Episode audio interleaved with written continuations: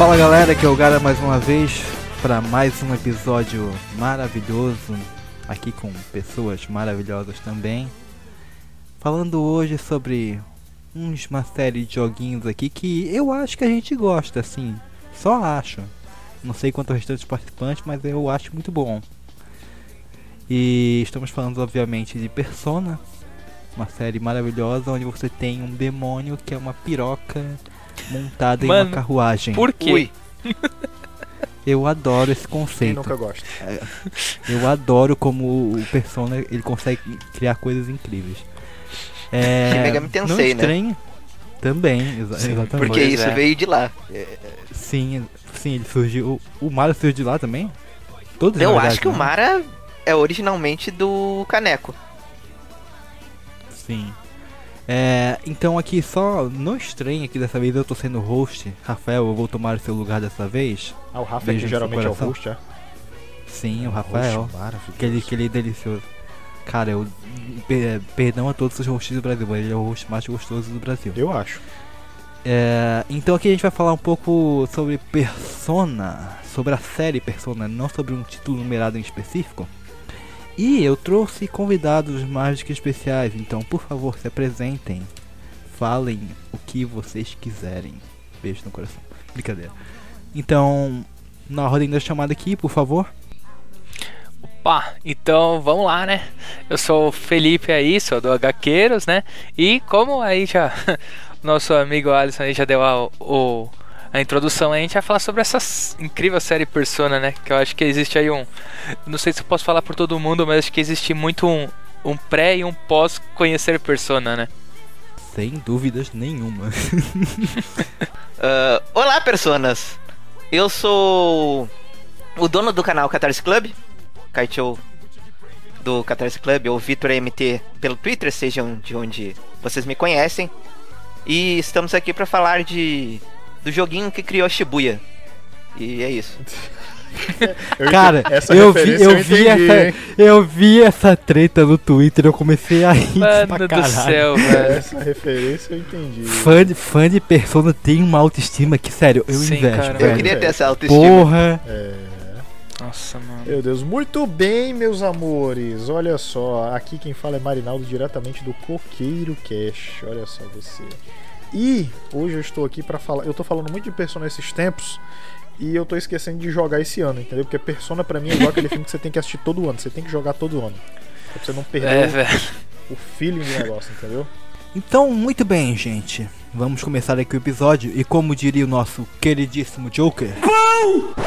Showtime da! Mas eu conheço o Rafael, ele com certeza vai me zoar nessa parte. Eu te conheço, tá, Rafael? Eu te conheço.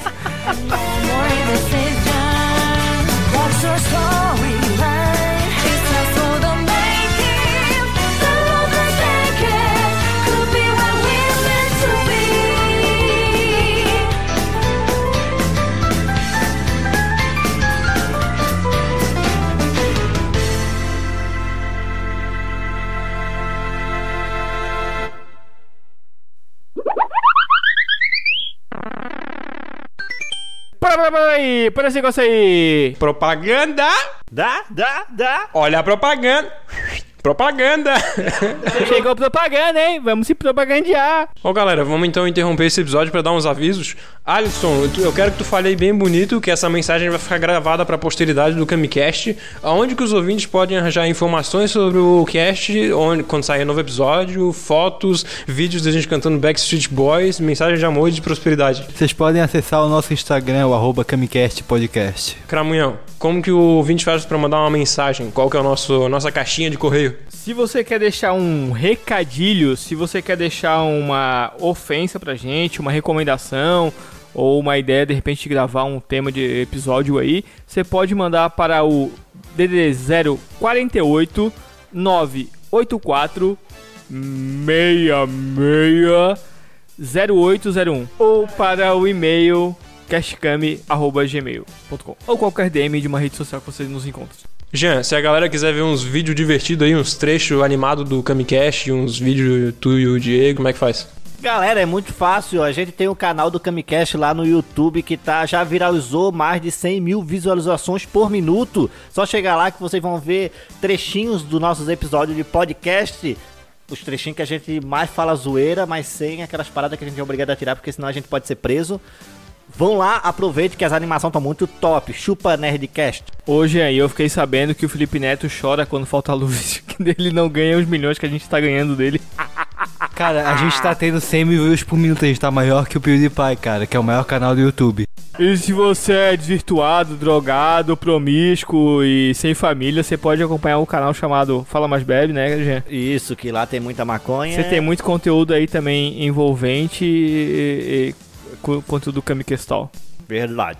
E por último, e mais importante, quem quiser assinar o Pup Quest da Fuleiragem, pode ir no PicPay e procurar por Camicast. Tem a nossa logo bem bonitinha lá pra quem quiser assinar. Dá pra ganhar um cashback, né? Eu sei que tem umas três vezes de ganhar o dinheiro de volta se o cara claro, assina. pô. É, de vez em quando o PicPay te sorteia e tu é contemplado. Eu fui cortar o cabelo e ganhei um, um cashback. É show de bola, cara. Ganhou, Deu ganhou dezão quanto, ali, ó. pô? Ganhou quanto? Dezão, dezão. Ganhou, Sério? ganhou, ganhou o cabelo Porra. também? Não, o cabelo ficou uma bosta, né? Porque eu sou, eu sou um semi-careca, né? Não tem muito o que fazer, então é, ficou, ficou razoável. Lá no PicPay tem todos os planos lá bem explicadinho. A gente tem um episódio também explicando, tem no site também tá explicando lá no camicast.home.blog e também dá pra dá para assinar agora no padrim.com/camicast. Lembrando que essas assinaturas são convertidas em vontade pra gente continuar gravando e também em aparelho, hospedagem, todas essas coisas aí que a gente precisa pra continuar melhorando tratamento de beleza, né? Pessoas muito. Cloroquita? Então é isso, galera. Bora pro episódio.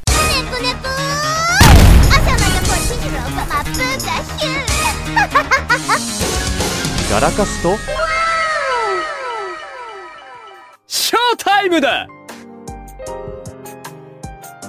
Falando sério, então, a gente vamos começar aqui o episódio e como já é de praxe, vamos falar um pouco aqui da origem de Persona, né? Da, da série Persona. Eu já vou deixar bem claro aqui que eu sou o, o, o que eles diriam de fã novo.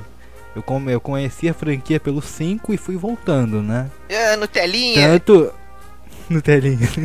Tanto que o 1 e o 2 eh, são jogos que eu nunca toquei. E então assim. O, o pouco que eu sei é o, o jogo original Persona, Persona 1, foi originado da franquia Shin Megami Tensei. E Persona se consolidou como um spin-off ao longo do tempo, né? E ganhou identidade pr- própria muito forte, tanto que Não, foi, foi aqui, que- aqui, cara, que minha comida chegou. 26,90. Tranquilo. Quer que espere? Desculpa, gente. Mó tá? fome. Que isso, mano? Rapaz, que isso? Eu tô com fome. Cara. Prefere, prefere que espere ou pode Ah, continuar? manda ver. Não, eu vou. Tá. eu só vou comer depois do cash. Ah, sim. É, então a franquia foi originada do Shin Megami Tensei e Vitor, é, Felipe e Marinaldo, vocês entendem melhor do- disso do que eu. É, da origem, se vocês puderem falar assim, como surgiu, questão de história mesmo, né? Na verdade, surgiu, Olha- surgiu com o, o, o, o Shin Megami Tensei If, não foi? Olha, a gente vai ter que voltar bastante no tempo pra explicar isso daí. Mas calma aí, deixa eu só ver daí, uma tá coisinha ok? certa aqui. Eu tenho que ver data, porque eu não lembro da data. Eu sou ruim com essas É, data coisas. também sou bem ruinzinho pra esses negócios. Enfim, tudo começou com uma light novel chamada Digital Devil Monogatari, Megami Tensei, Ah, que é a novel de Megami Tensei. Aí, Pô, teve um anime, Se não foi? Teve até anime disso, inclusive teve anime, Teve, exato. anime. Mas aí acabou adaptando essa história em um jogo e sequentemente isso acabou virando uma série de jogos que foi além do que já existia na Light Novel, que lançou em 1986. Aí meio que surgiu um raminho ali, porque de Megami Tensei surgiu Shin Megami Tensei, que é a série principal até certo ponto. E nisso eles estavam pensando, a Atlas, o pessoal da Atlas estava pensando na época, que o Japão se identifica muito com esse âmbito escolar, né? Então seria bom criar um núcleo escolar pra série, já que eram temas mais adultos, sombrios, etc. Por que não trabalhar isso com o âmbito escolar? Aí eles criaram Shin Megami Tensei If, que foi o embrião de Persona. Com esse Shin Megami Tensei If, ele fez bastante sucesso. Pra Atlus, pelo menos, né? Não vamos botar em sucesso de AAA, mas pra Atlus fez um sucesso relativo. Até porque ela sempre eles- foi uma empresa pequena, né? É, ela tá crescendo mais agora. Com Persona 5, Se Persona engano, 3, tá- Persona não me engano, 4. há ela- um ou dois anos atrás foi que ela chegou a 300 funcionários. Exato. Mas assim, Exato. né? A Atlus, até já cortando um pouco, mas a Atlus ela sempre teve um negócio bem. bem nacional, né? Bem. bem ele tratava pro Japão, tanto que era bem difícil a gente ver jogo aqui, né? É Aham. que isso não é nem só a Atlus. É o Japão, é, né? muito Da estúdio, né? da- Fato. Da Japão. indústria japonesa mesmo. de- é, o problema de sair pra fora do Eles do são Japão. muito fechados É. e tem aquele muito amor ao que eles produzem, então muita coisa acaba Com certeza. ficando lá. Mas com esse sucesso de Shin Megami Tensei If, eles decidiram que queriam criar uma série derivada de Shin Megami Tensei pra focar nos estudantes. E aí sim surgiu o Persona 1, que seria é Revelations Persona. Ibunroku Persona. Ou É. Revelations Persona, né? Revelations Japonês Persona. Ibunroku e no inglês Revelations Persona. Que, diga-se de passagem, quem jogou isso em inglês, o original de Play 1, sofreu um bocado porque a localização é complicada, Complicado. pra não dizer outra coisa. É.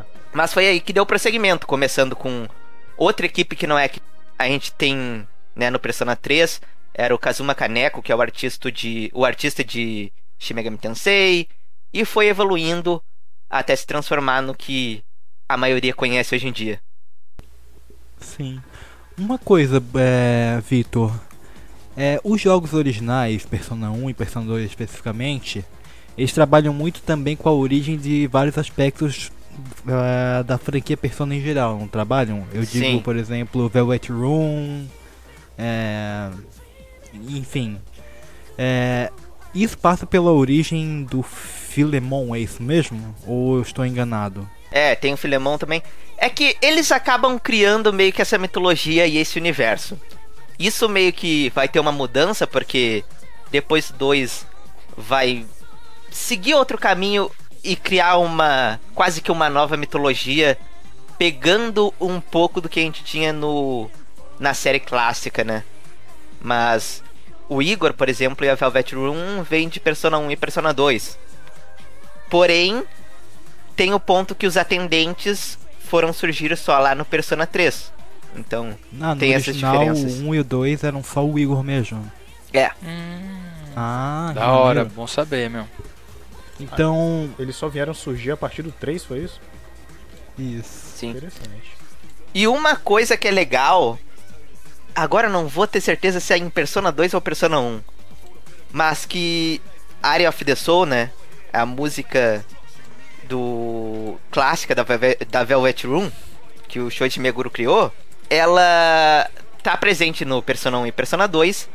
E inclusive, eu não sei se é no 1 ou no 2, tem presente dentro da Velvet Room como se fosse uma cantora que fica cantando a música. Maneiro. E é um detalhe bem legal isso aí. É, Sabe o que é maneiro?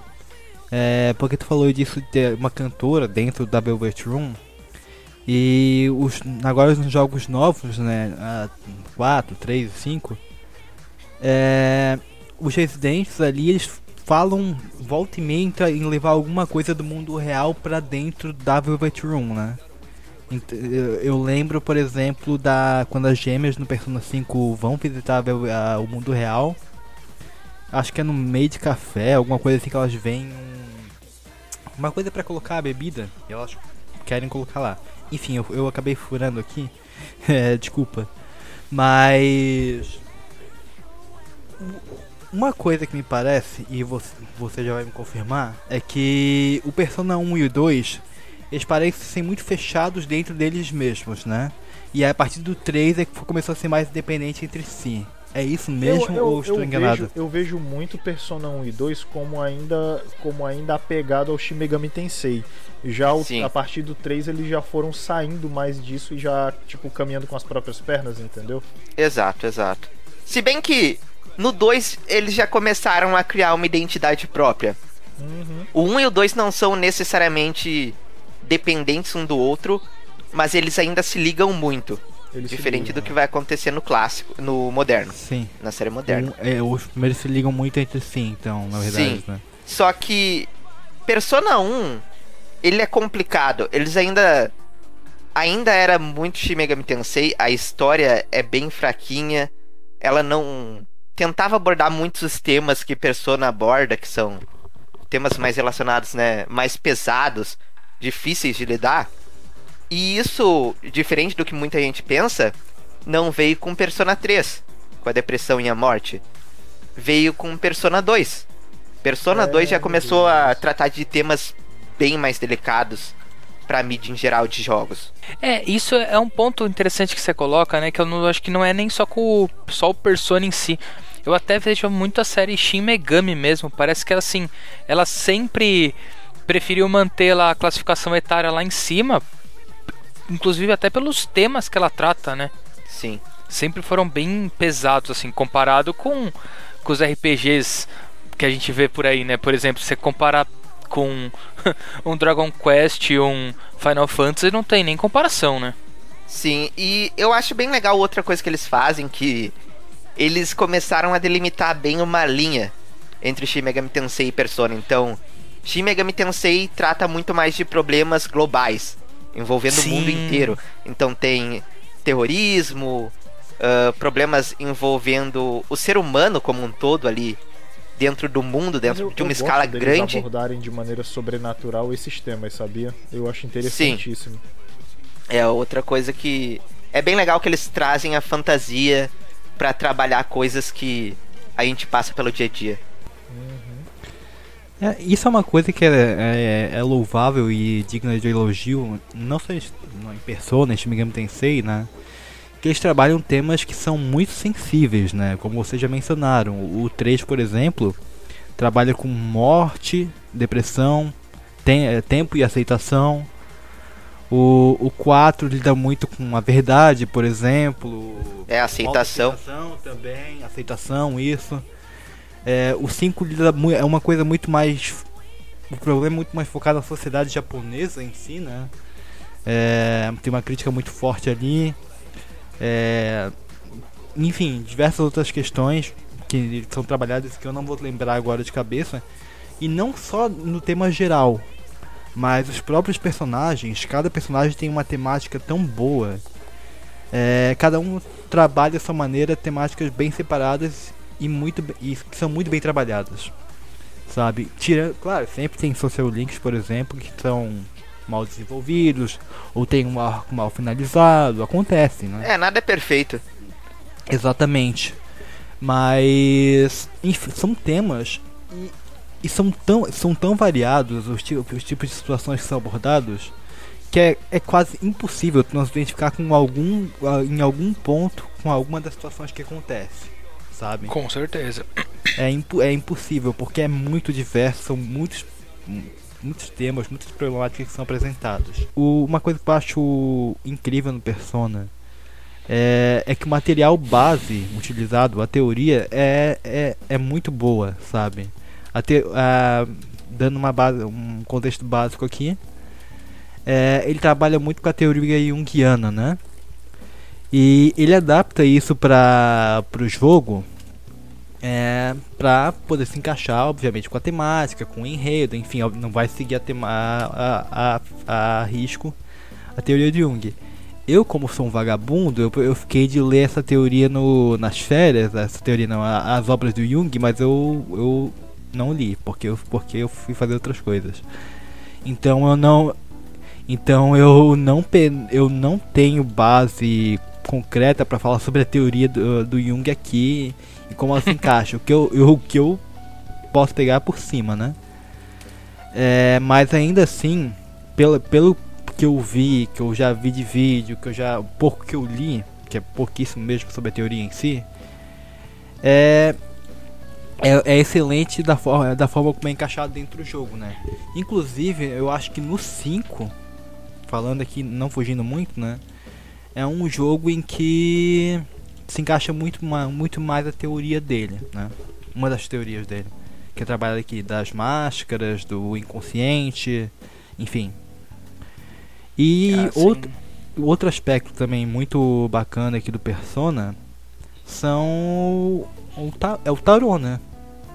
Que quando a primeira vez que eu joguei, o primeiro jogo do Persona que, como eu falei, eu comecei pelo 5, é, pra mim parecia muito uma coisa muito mais de design simplesmente, sem uma- um grande significado por trás. Mas no episódio passado de Persona, falando sobre Persona 4 Golden, o, o- um amigo meu que veio que gravar com a gente, né?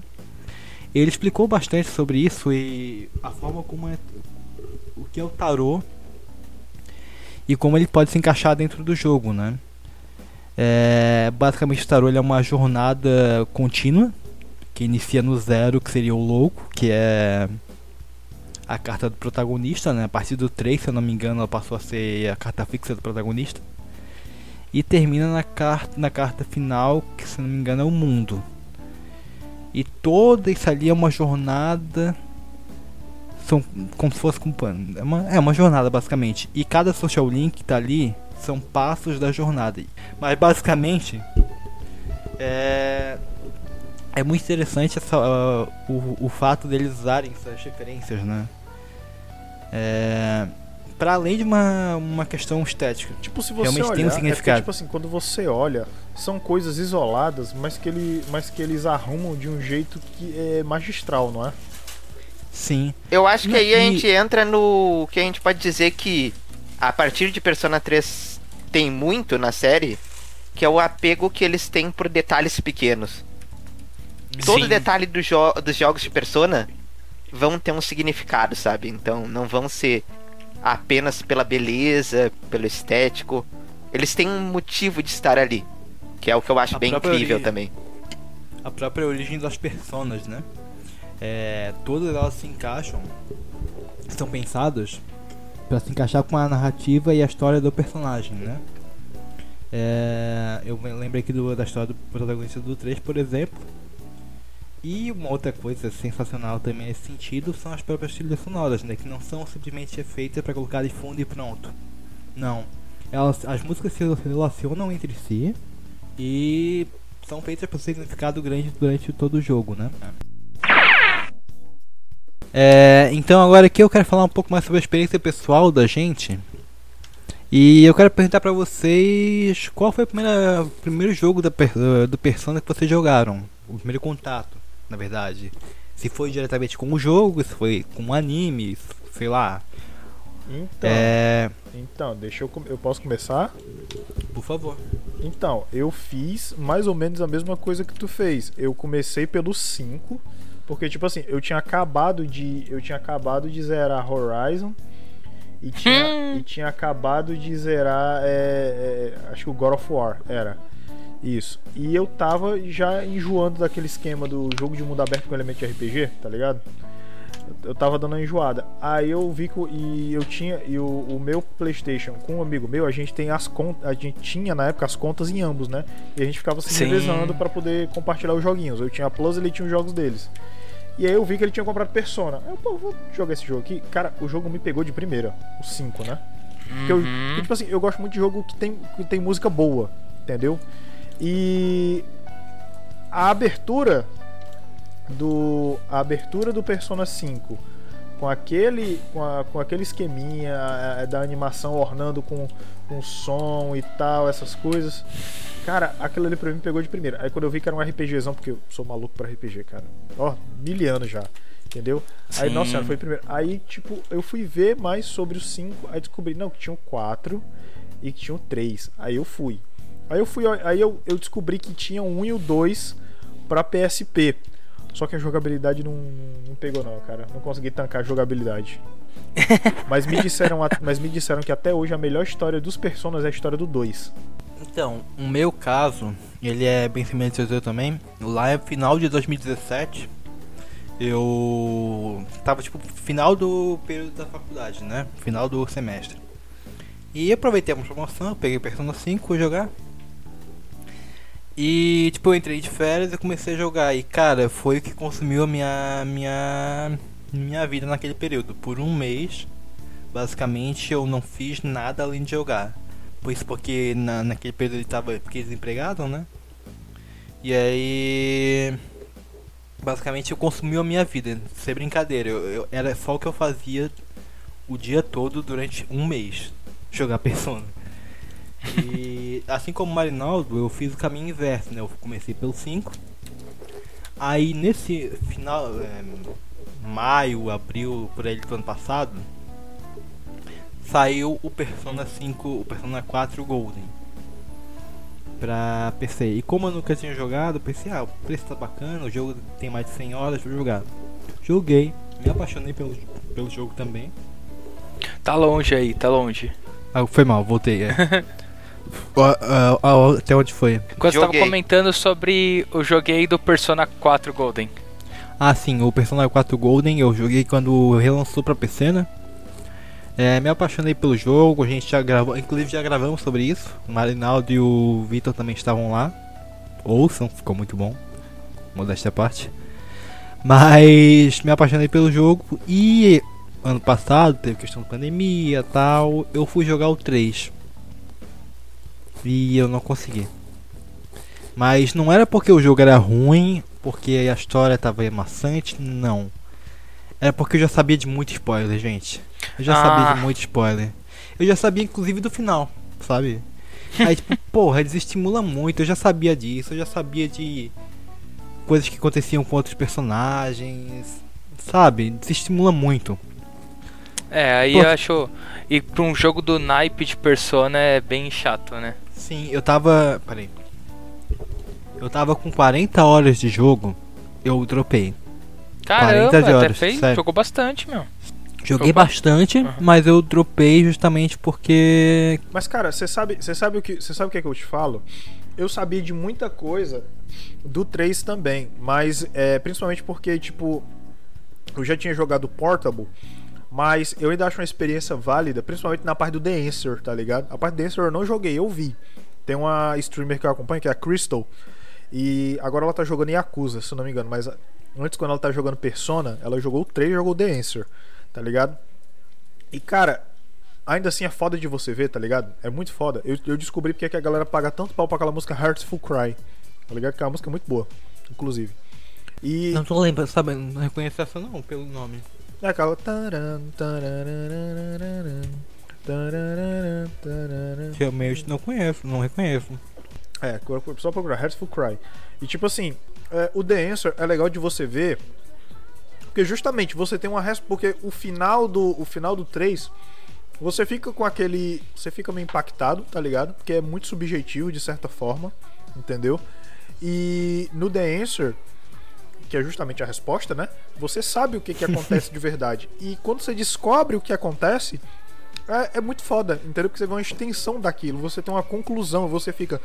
Ai, agora finalmente eu sei o que aconteceu. Ok, é triste, tudo bem, mas agora eu sei o que aconteceu. O pior é que, na maioria, as pessoas não gostam muito do The Answer. Se tu vai ver a opinião Eu acho, assim que da eu, maioria. eu acho que eu entendo por quê. Mas eu sei por quê. É porque, cara, a dificuldade é insanamente ridícula. Exa, exa, Não, não, não, da isso. história. Caramba. O que a Ah, história mas acrescenta. A história, a história Tô falando da história. Eu não, eu não só. Eu não só acho legal, como eu, eu gosto do conceito, porque, tipo assim, gira tudo em torno da mitologia grega, né? Mas eu acho legal o como eles abordam a parada, entendeu? Mas eu consigo entender quem desgosta. Assim, eu acho que. O The Answer é ok. Eu não acho ele bom, mas não acho ele ruim também. Mas eu consigo entender que. O The Answer meio é algo desnecessário porque ele explica o que já ficava subentendido. O final de Persona 3 ele é muito mágico, justamente pela forma como ele acaba.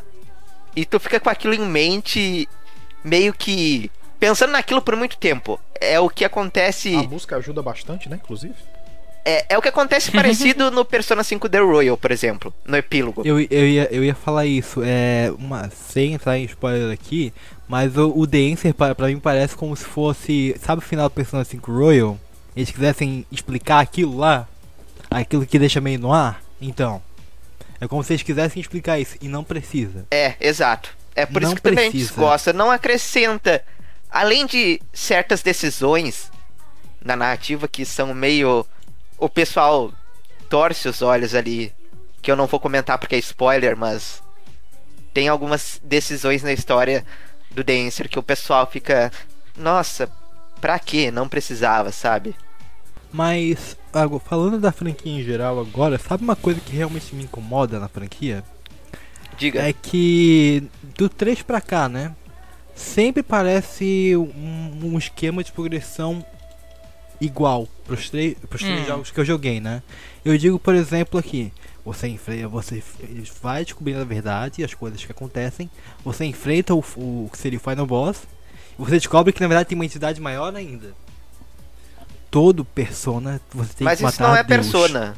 É RPG japonês. O nome É disso. A gente já tem um Isso. problema aí que de RPG começa você procurando maçãs e termina com você destruindo Deus, né? Batendo É igual, na cara é de igual Deus. um, é igual um, um meme que eu vi, tá ligado?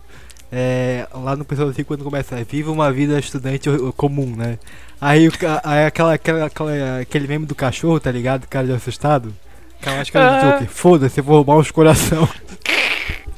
Não, mas é, É tipo cara. É, é realmente acho, acho que assim, aí se a gente até puder já, já brincar de um outro ponto aí que é uma outra parte que eu realmente joguei demais o 5, né, até o 5 Royal, né? Eu acho que eu sou mais novo então que vocês, né? Porque eu tinha pego o Persona 5 no lançamento, mas eu só joguei 15 horas dele, eu não lembro porquê. Eu tava gostando do jogo, mas até não não sei se não tinha clicado comigo.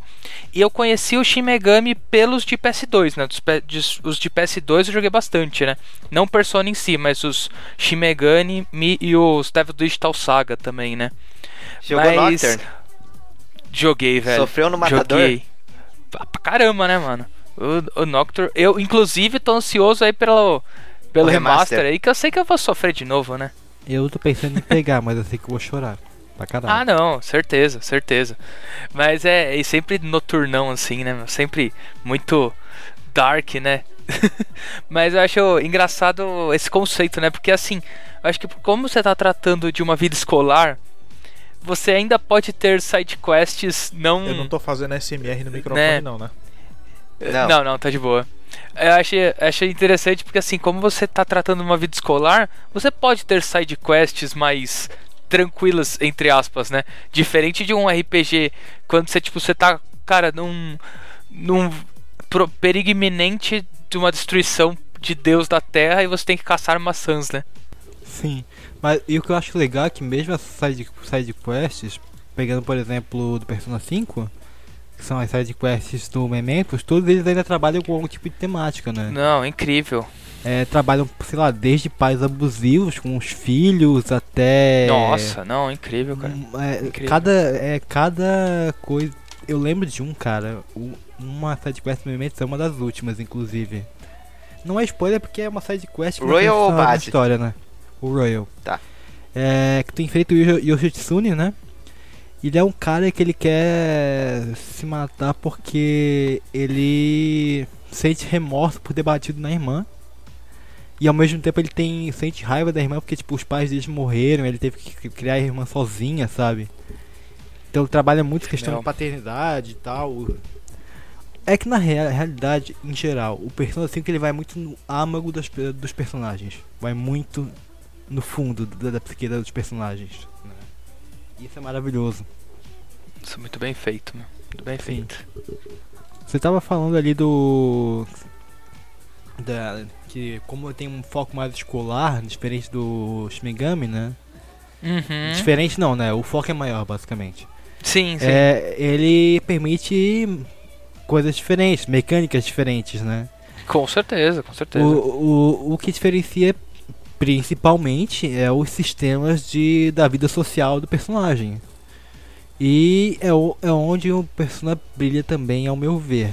Porque tu tem os social links e tu desenvolve não só o personagem principal, por a relação deles, mas os personagens em si. E como eu falei lá no começo, cada social link li- lida com temáticas muito boas, sabe? Cara, no 3 tem Eu- uns, cara, que nossa senhora. Aquele do. do Dead, Dead Dying Man, alguma coisa assim, né? O, ca- o carinha do parque, tá ligado? Você lembra? Sim. Ah, cara, O eu Sam? eu senti muita pena. Oi. É o Sam? Oi? A Arcana Sam? de Persona 3? Eu acho que é. O que Cabelinho branco? Isso. Nossa, essa destrói o coração. No fim, Eu, eu vi, eu vi a, esse eu vi a menina jogando. Eu vi a menina jogando, que ela tá jogando 3 do, do, Play- do Playstation 2, só que ela é o porte pro 3, entendeu? Aham. Vi ela jogando, cara.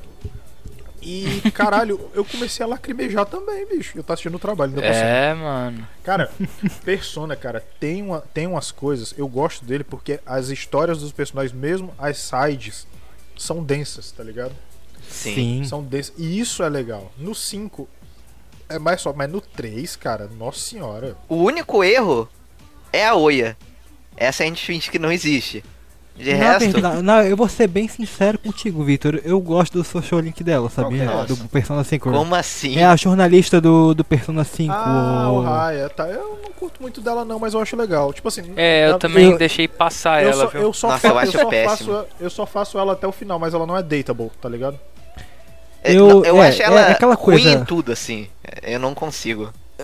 Eu particularmente gosto dela porque ela, ela é uma personagem bem humana, assim, ela é uma personagem frustrada com o trabalho, devido a tudo que aconteceu, e ela tá atrás de descobrir o que aconteceu com a parceira de trabalho dela. E aí, obviamente, tem uma merda lá por trás que a gente não vai entrar em. em não vai aprofundar aqui porque é spoiler, né? E tu vai, tu vê justamente a frustração dela, o fato de ela ficar encher a cara toda a vida, tem o fato dela estar assim, tem um porquê. Sinceramente, eu acho ela talvez. Eu acho que tem personagens muito mais humanas no Persona 5 do que a Oia.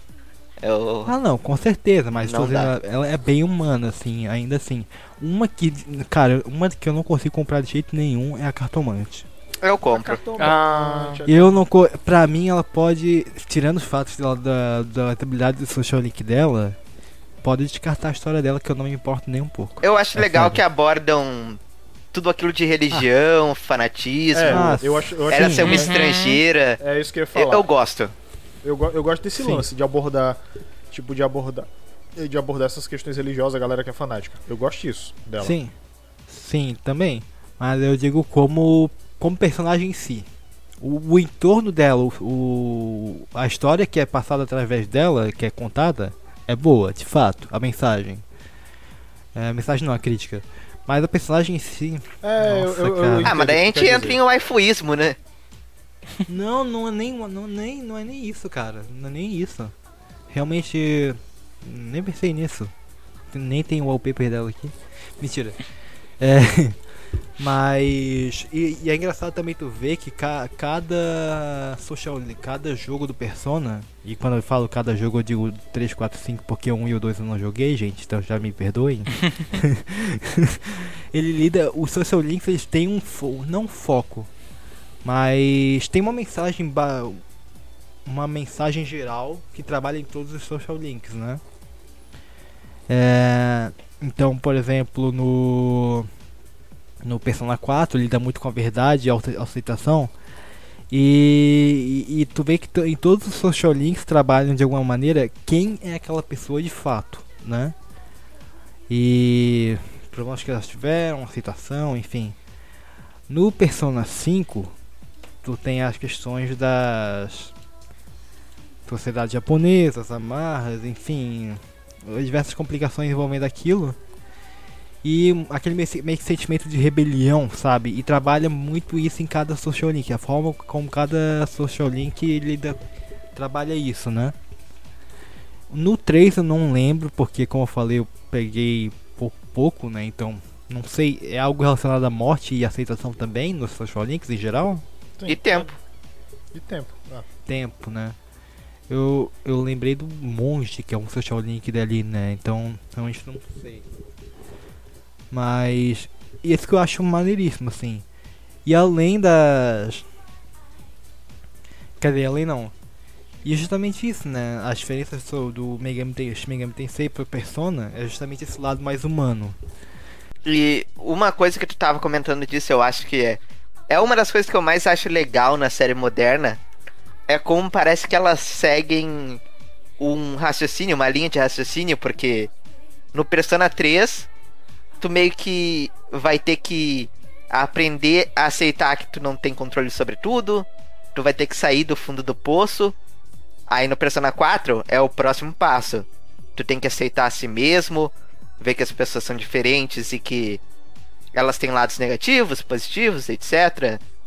E no Persona 5, finalmente tu chega, né? Depois que tu se autoaceitou, tu tem que se impor perante a sociedade. Porque é o obstáculo maior. Então eu gosto dessa linha que eles fazem, que é tipo uma escadinha de psicólogo, assim. Tu vai primeiro Persona 3, ah tá, agora Persona 4, depois Persona 5. Eu gosto bastante disso. E eu também acho maneiro o que isso também reflete na gameplay em si, né? Tu falou do. Tipo, questão de tempo, aceitação, que tu não controla tudo, né? No, que é trabalhado no 3. E tu mesmo falou do episódio do 4, do 4 e recapitulando aqui, né? Isso é refletido no, no gameplay quando tu não consegue controlar os outros personagens. Tu, tu consegue controlar só apenas a ti mesmo. No Persona 4, por outra vez, por outro lado, é, reflete na forma como os personagens obtêm a persona, que trabalha muito sobre verdade, autoaceitação, caramba 4. Caramba 4 não, isso ficou muito mal, gente. Fala, fala muito sobre autoaceitação, verdade, enfim. É, e eles obtêm a persona quando eles quando eles veem o mais profundo do âmago do ser do, deles mesmos e eles aceitam. E, e é, e é justamente engraçado que quando eles se recusam a aceitar que aquele, que aquele lá é, é, é, é de fato ele mesmo, é quando a Shadow ganha força. Mas quando ele se aceita de fato, a pessoa se aceita, o, o portador da persona, é que é quando a persona desperta de fato. E ele tem o poder de o poder usar a persona. Já no 5, é justamente aquele sentimento de rebelião, né? É a forma como a, o, a rebelião contra as, as opressões da sociedade. É, no Isso se 5 repete. é muito do da pessoa retirando a máscara que ela tem e mostrando quem ela é de Ah, verdade pra sim. sociedade. Eu- E é um processo doloroso. Então eles representam isso ali, sabe? E isso é muito incrível porque é um processo que vai tirar a máscara, vai sangrar, vai doer. Uhum. E Sim. é muito bom. E trabalham isso, inclusive no Royal trabalham um pouco mais sobre isso, porque a nova personagem, o processo dela e toda a temática nova é refletido muito no Awakening dela. Sim. Quem jogou vai Uhum. entender. Eu acho isso Caraca. É, cara. fantástico. É maravilhoso. Eu não co- assim, sem entrar, sem entrar tanto em detalhe, mas eu não consigo imaginar o nível de dor que ela sentiu. Psicológica, com, devido ao que aconteceu com ela. Eu não consigo imaginar. Não, Nem é, 10%, cara. é um jogo que assim, você entende por que, que ele tem que ser pra maiores, né? Não é pelo sangue em si, né, meu?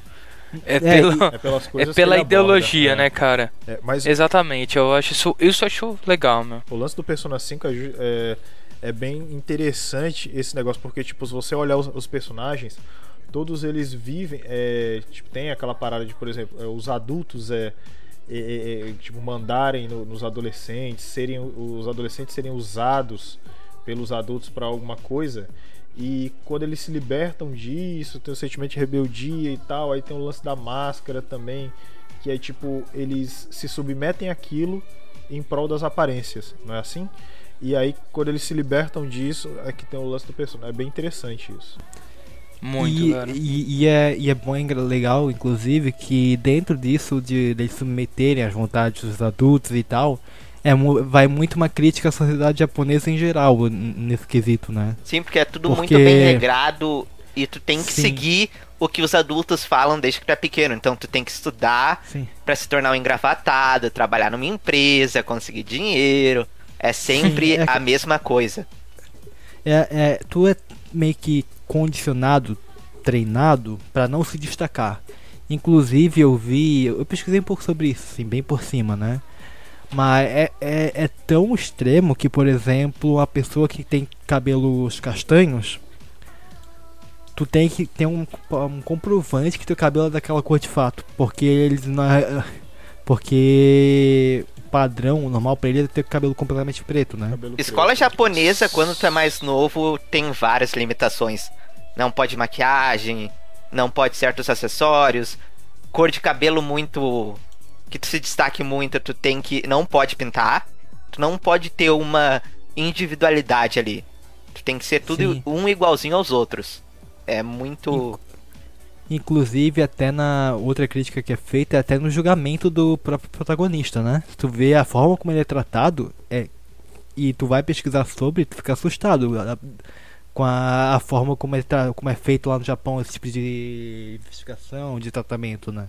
E é exatamente assim, como tá no jogo. Exato. Exatamente assim.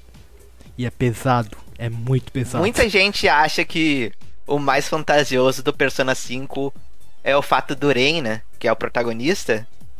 Ele ser despachado pela família porque ele tem uma ficha criminal. Mas no Japão, Nossa, não, é verdade. É muito real, uma ficha cara, criminal é no muito real. Japão tem um peso gigantesco. E a É. família te botar de escanteio e nem te tratar como família de certa forma, é possível. Lá isso acontece, sabe? Então, é, é complicado. É verdade. Inclusive, inclusive tem o, o- o lance do, do Japão, tem é, o, o lance de não ser um peso pra família ou que mancha a honra da família, né? Então, lá, quando isso acontece, cara, quando isso acontece, tipo, é, acabou a vida do cara. Tem gente que, tipo, é, eu tô, quem era que eu tava vendo, cara, esses tempos? Pronto. Eu tava, eu tava ouvindo o. é, Eu tava ouvindo assistindo o Inteligência Limitada, que é o podcast do Rogério Vilela, né? Bom podcast. Pois é. E tipo. E tipo, quem é que tava. quem era- Ah, lembrei, era o Kim Katagiri que ele tava, que ele é descendente de japonês, né? E ele tava falando. E ele tava falando sobre isso. Tipo, por exemplo, lá tem, sei lá, tem uma família que todos o, o, tipo, o pai o avô passou no vestibular, tá ligado? De primeira nas universidades mais foda. Existe toda uma pressão para o jovem fazer a mesma coisa. E se ele não consegue de primeira, para ele acabou. Tem deles que se matam, tá ligado? Nossa, meu, é, é bem, bem forte o psicológico, né, cara? É, é, é nesse esquema, tá ligado? É nesse esquema. Então, tipo, é, o Japão ele tem essas questões, tá ligado? Ele, ele meio que. de- inclusive, até recentemente, eu tava lendo uma matéria que, tipo, teve um, um- um brasileiro, um, um brasileiro que a filha dele no colégio tava, tava sendo ogerizada porque ela é. Tipo, tem é, sangue brasileiro, tá ligado? Não é 100% Nossa, japonesa. meu, Absurdo, né? Tipo, o- É, O Japão tem muito problema com Não, um e estrangeiro. no muito. esquema, e no esquema, tipo assim, de colocar. né, cara? E no esquema de colocar, tipo, de colocar, é, é, é, colocar nos stories que a menina nojenta que devia voltar pro país dela, que não sei o que, o que. Aí ela, ela só disse nojento. Aí o cara que fez isso e ela ganharam a mesma punição. É, é que isso é complicado no Japão porque tem lugares, por exemplo, lá que são ah, meio que são bem acolhedores com os estrangeiros. Tem até um bairro que é cheio de brasileiro, mas tem lugar que não aceita estrangeiro. Até o, eu acho que é o Fábio Porchat que conta essa história, que ele foi pro Japão e ele entrou num lugar no estabelecimento que a mulher que era dona, ela veio correndo dizendo no, no, no estrangeiro, no estrangeiro, tipo, Nossa. que não mano. pode, sabe? Então, é um lugar muito fechado. É, o Japão é, é muito tradicional, em suma, né? É, é muito apegado ao tradicionalismo, na verdade. E eu posso estar falando muita merda porque eu não estudei a, a fato falando isso, né? Mas isso tudo é refletido também no jogo, desde a forma como o protagonista é tra- tra- tratado por todo mundo. Ele chega na escola, o que, que vocês perceberam? Ele começa sendo odiado por todo mundo. Ele começa, todo mundo começa, olha lá o delinquente, olha, olha lá o cara que é a ficha criminal, é ele mesmo, é o cara que é a ficha criminal. Da mesma forma que a Anne, que é uma estrangeira, é, não conseguiu se encaixar. Sim, exatamente. Uhum. Não conseguiu se encaixar, sabe? Sim. E os únicos comentários sobre ela é: Olá, mal gostosa, hein? É, tipo isso. Comia. É só isso. É E- pesado, meu, pesado. Pior que eu, eu, tenho problema com o social link da Anne. Outra hora eu volto nisso. Mas. é, Não, o porque social link o- dela é O social link problemático. dela decai, decai pra caralho, velho. Sim. Nossa. Mas, gente, eu, desculpa cortar aqui, mas é, eu posso ir pro próximo ponto aqui? Bora. Eu acho que eu só. Só uma coisa que eu queria comentar antes. Que a gente começou a falar disso da sociedade, etc. E a gente até comentou que o Persona ele vem seguindo uma linha que é. Tu começa caçando maçãs, como estudante normal, e vai pra bater em Uhum. Deus. E eu acho que vale ressaltar que. O que eu posso dizer é que o jogo que isso realmente funciona é Persona 5 dos três modernos, porque no Japão, os japoneses têm uma visão que Deus representa muito das regras da sociedade. O que tu é imposto a obedecer e etc. Então eu acho que, pelo menos no Persona 5, tu enfrentar Deus no final, e ainda mais da forma que tu enfrenta, com quem tu enfrenta, vamos dizer assim, eu acho que a mensagem funciona muito bem é muito legal. Eu só queria deixar isso aqui. Sem, sem entrar em muitos spoilers pra não estragar a experiência, né?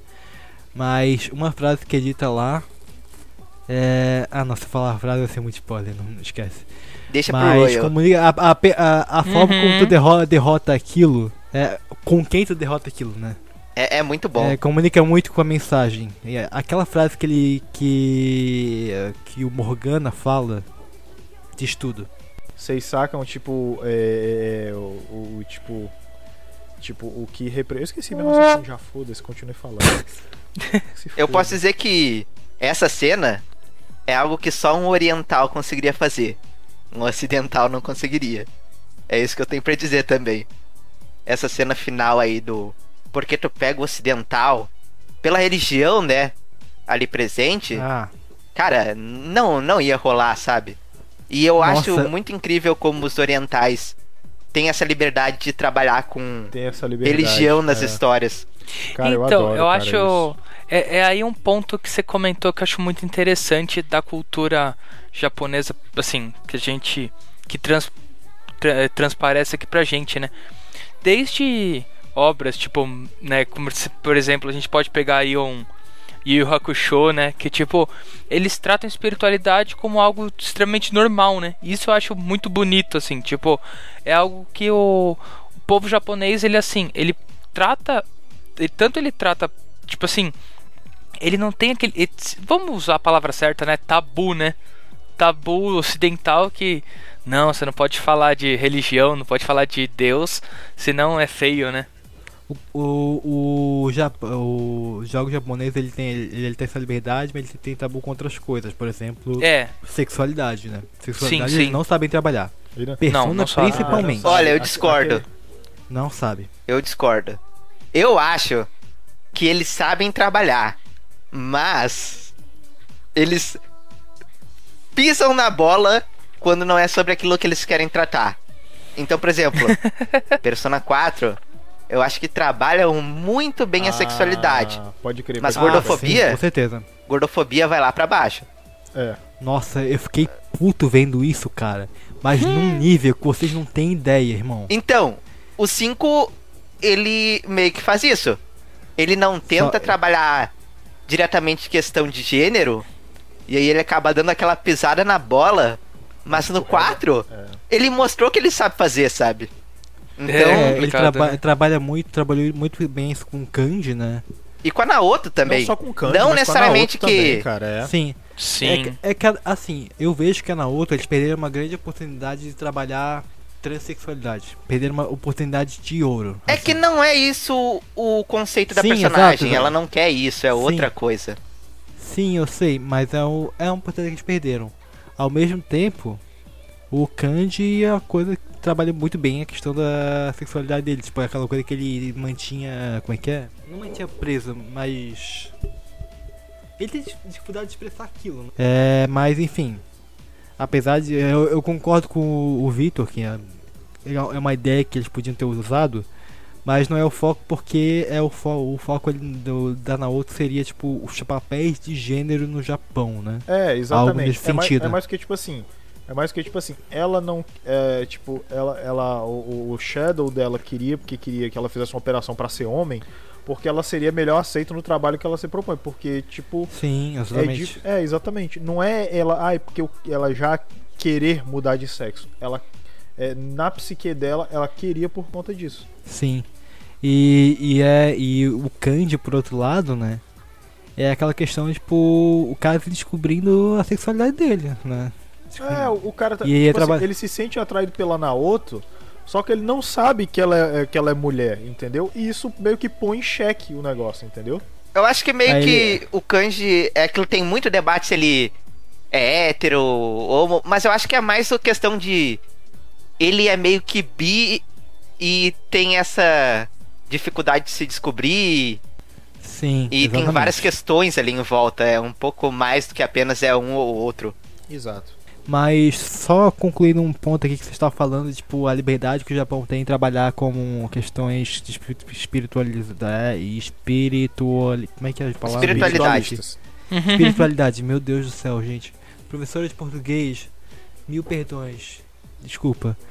Espiritualidade, é, eu vejo também isso, que eles têm uma liberdade maior, porque, cara, eu imagino. Imagina um jogo como, como The Witcher, por exemplo, o 3. Trabalhando uma crítica cristã. Ia, vi- ia chover gente reclamando de cristofobia, dessa Ia, mano. besteira. Ia. Mas ia chover muito essa besteira, cara. Eu ia ter que ouvir tanta bosta na internet que, É. glória a Deus, que nunca pensaram em fazer isso. E Persona 5, não relacionado a isso, mas teve muito problema com isso também, porque, por exemplo. Mas aí foi mais na questão de sexualidade, mas. A roupa da En, Sim, ela tem um motivo pra ser daquele jeito, né? Quem joga entende. exatamente. Uhum. Mas. O pessoal caiu matando. É, sexualização da personagem por nada. E não sei o que. A. A Sumi, a Kasumi, né? Ela teve o mesmo problema. Porque tava mostrando coxa. Aí. Eu, eu, Uhum. pior que eu, eu acho o da Kazumi, se fosse pra problematizar, o da Kazumi eu acho mais problemático que o da Em, inclusive. Porque Cara- o da Em, o motivo é muito mais plausível. Mas eu acho que o da Sumi é pra mostrar a roupa, né? É pra mostrar o exer- Ginasta. exercício que ela exerce. É, o ginasta. É, o ginasta. É, então, E realmente, ginasta. eu usa acho- tipo de roupa. Faz sentido. Eu não acho que Sim. seja exagero. É, mas realmente é uma coisa que glória a Deus que é que é o Japão que trabalhou essa questão da espi- espiritualidade ali, né? E é um design bem bonito também. Eu gosto bastante do Nossa. da roupa dela, cara. Nossa, cara, os designers de Persona em geral 5, né? É, como eles tomaram uma liberdade maior nesse sentido é maravilhoso.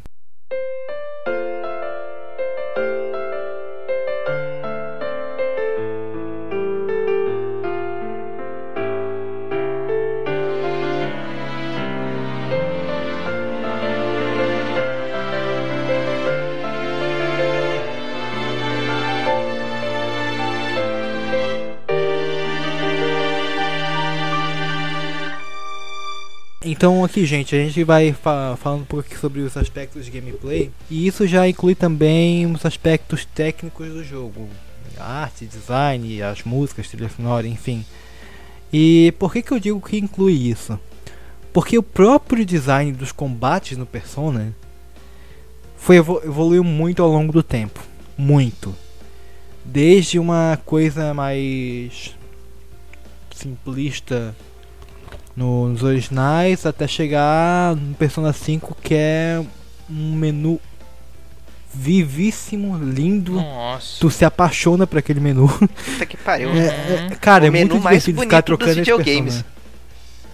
Com certeza. Não, e cara, acho que a gente pode usar essa palavra aqui. Ele reinventa o RPG de turno, né, cara? Ah, Sim. é. Ele. Porque, sim. cara. Eu acho que ele e o Dragon Quest 11 revolucionaram Sim. a indústria de RPG de turno. Não, cara, ele. Mano, ainda mais assim, se a gente for colocar o Royal aqui, então, meu Deus, né? Nossa, Cara, o Royal é fora O de Royal, série. cara, é outra coisa. é muito cara. bruto, O mano. Royal é, muito o bruto. Royal, ele, é, a- ele, ele é, cara, o que, tipo assim, o 5 já era bom e você achava que ali era o teto. Mas o Royal escalonou o negócio pra outro nível. É, é literalmente, a gente tem a meta e agora a gente vai dobrar a meta. Sim, E cara. é incrível porque tu pega o 4 e o Golden, não tem essa diferença tão grande. Não, não tu tem, pega o não 5 e o Royal, é outra coisa. Mas eu vou te, Outra fa- mas eu vou te parada. falar um negócio. Vou te falar um negócio. Eu, eu gosto de. Eu gosto jogando. é, quando eu terminei o 5, eu fui jogar o 4 e fui jogar o 3. Eu entendi o seguinte: eu entendi que tinham muitas coisas que eles estavam testando, mas por decisões de, de game design e gameplay não ocorreu. Aí na medida que eles foram fazendo no 5, eu percebi, tipo, ah, isso aqui eles tentaram fazer nos jogos anteriores. Entendeu? Ah, sim, sim.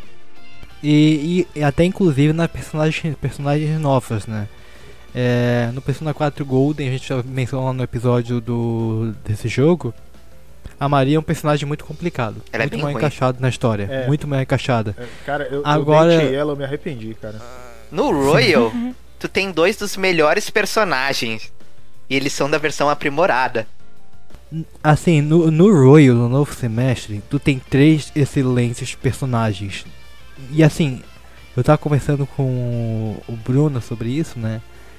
E cara, de fato, tipo, um dos, um dos maiores personagens, melhores personagens, se não o melhor, tá no terceiro semestre.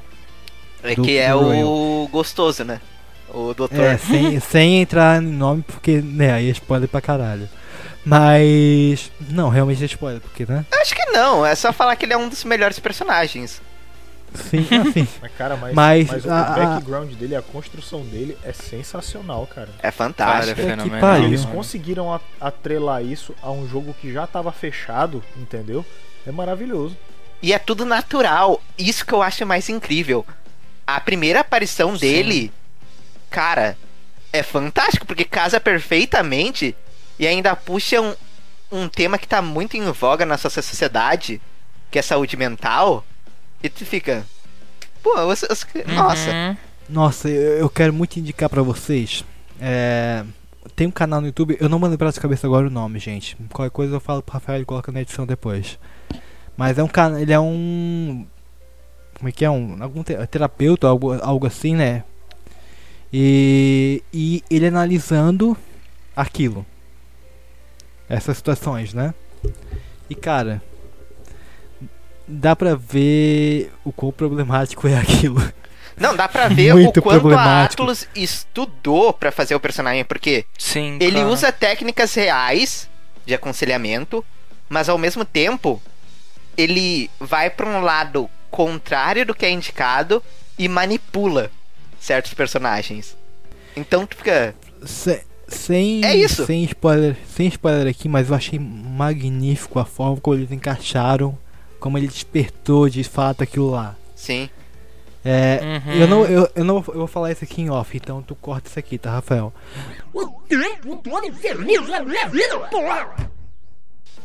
É, rapidinho, vou, Rafael, acabou a parte pra cortar, beleza? Voltando aqui. Mas, mas assim, mas o lance, mas tipo, isso me lembrou, cara. A gente tava conversando em off o- é, sobre o Digimon, né? O cara falou, pô, tem muito diálogo e tal, não sei o que. Foi, foi o Felipe, não foi que falou?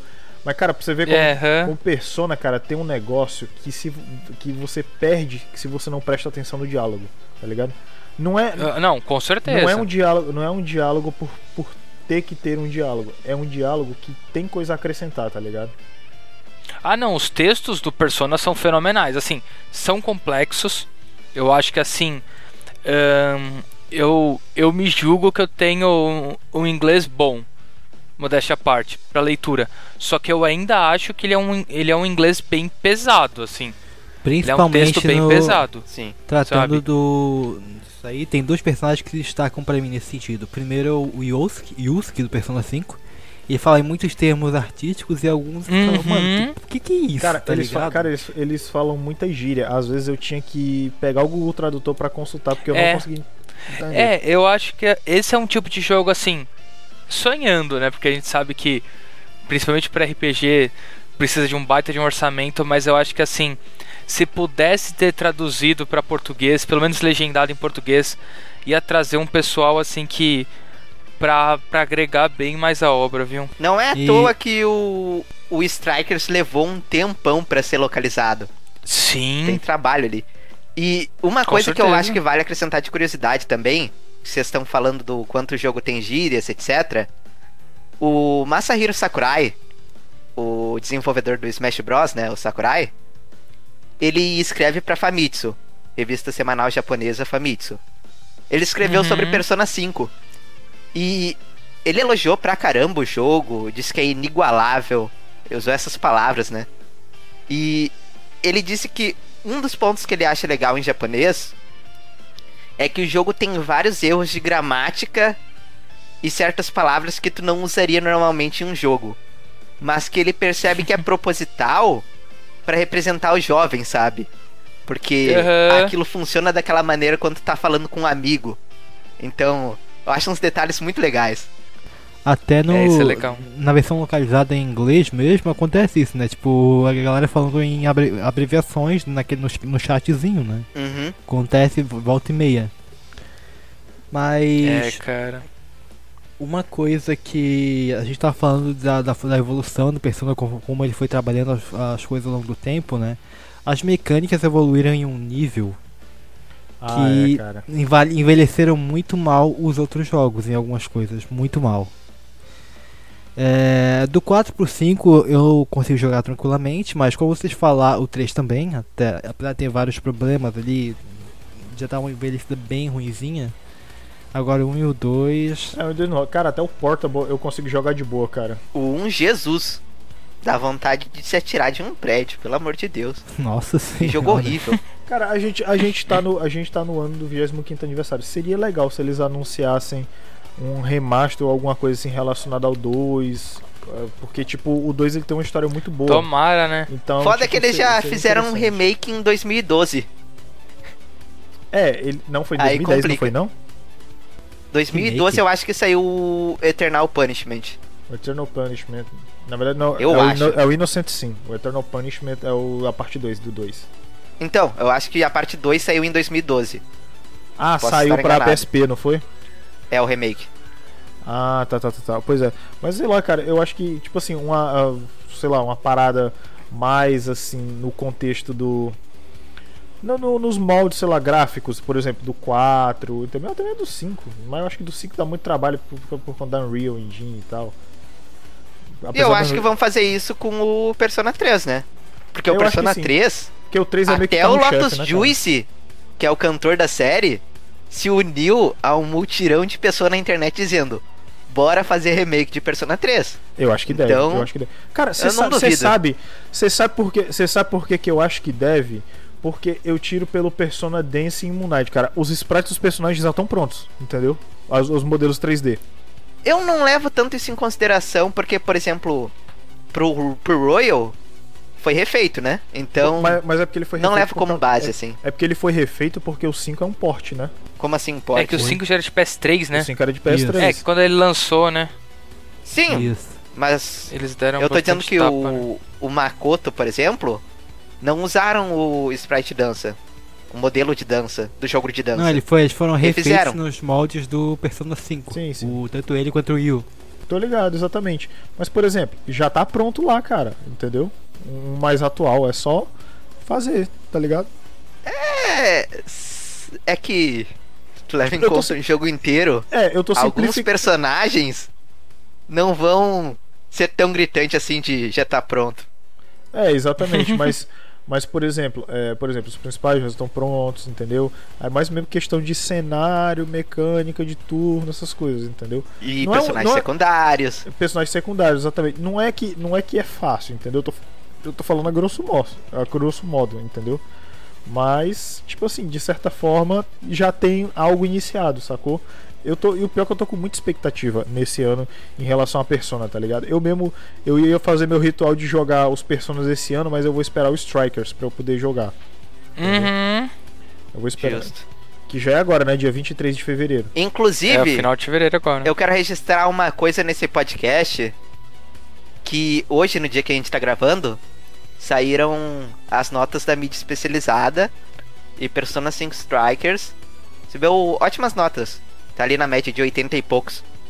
Olha Boas notas. Sa- sabe por que, que tá. Sabe por que, que não tá tão alto? Porque tem uma galerinha aí chamada PC que deu no- nota 63. É. Foi só eles. Mas, cara, Ah, isso é uma. gente, Cara. Tu viu a nota do Royal?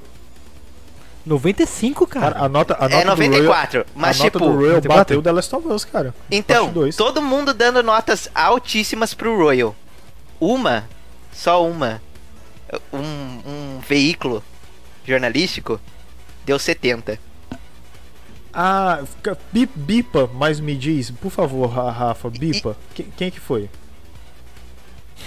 Eu não vou lembrar o nome agora, só, só vendo lá no meta. Quer que eu Porque, veja? Porque tipo, porque tipo assim, eu, porque tipo assim, eu sei que eu sei que teve o review do Omelete que eu li e foi um review muito merda. Não, é Ah, americano. cara. Ah, mas é aí tá esperando muita coisa deles, né, cara? Esse que eu ia falar, né? Não, mas ó, é que aí que vai entrar o que eu tenho pra dizer. Esse veículo, ele é americano, né? Ele deu nota baixa pro Royal, deu 70, e deu pro... Deu nota baixa pro Golden também. Ele disse que a pior parte do Persona 5 Royal é a história. Pioraram a história. Mano, Você tá de Hã? sacanagem. E- cara. Ah, Não, o melhor vem agora. Eles deram mais de 90 pro jogo do. É. Predador.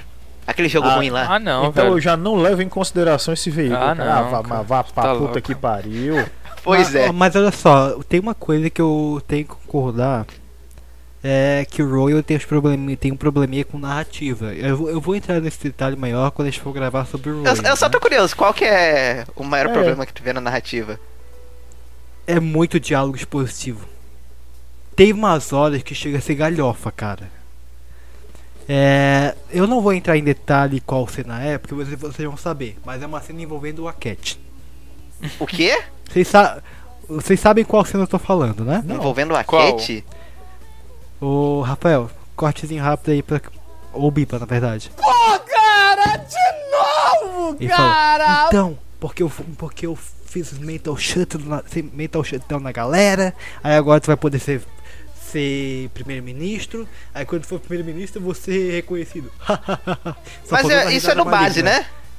Não, no Royal também. Tá, mas veio do base. Ah, veio do base, cara. E- e? Sim, Eu sim, pensei que tava tô falando do Royal. É, eu Novo. também. Ah, é.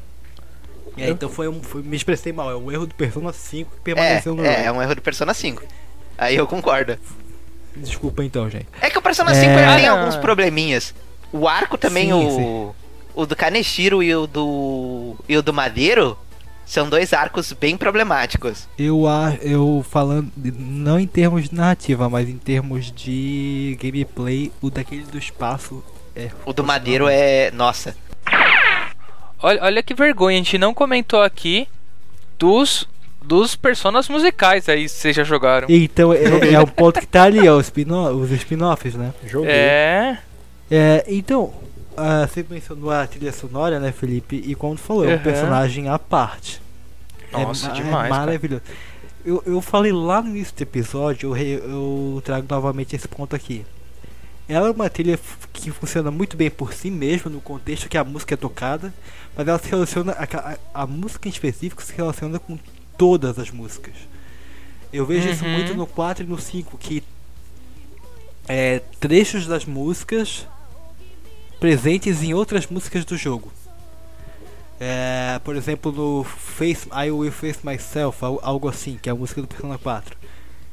A, a melodia, quer dizer, a sonoridade daquela, daquela música, ela é retrabalhada em outras músicas, em outras várias músicas do jogo, né? Eu acho que o melhor exemplo disso é algo que vem no Royal também. Mas a música No More What Ifs, que toca no Ah. clube de jazz, ela é lotada de referência à série. Tem referência à música de Persona 3, à música de Persona 4, Nossa, a música cara. do Persona 5 base. É eu um vou condensado que eu não procurei a tradução dessa, então, sério, eu realmente não notei. Mas, cara, as trilhas sonoras, como a gente falou, é um personagem à parte. Inclusive, gente, ah, no Spotify tá liberado agora as trilhas sonoras do Ah, é Persona. verdade. é. Exatamente, Menos bem do lembrado. Royal e do Strikers. Oi? Menos as músicas do Royal e do Strikers. Ah, mas aí é também compreensível porque o, o Royal acabou de lançar.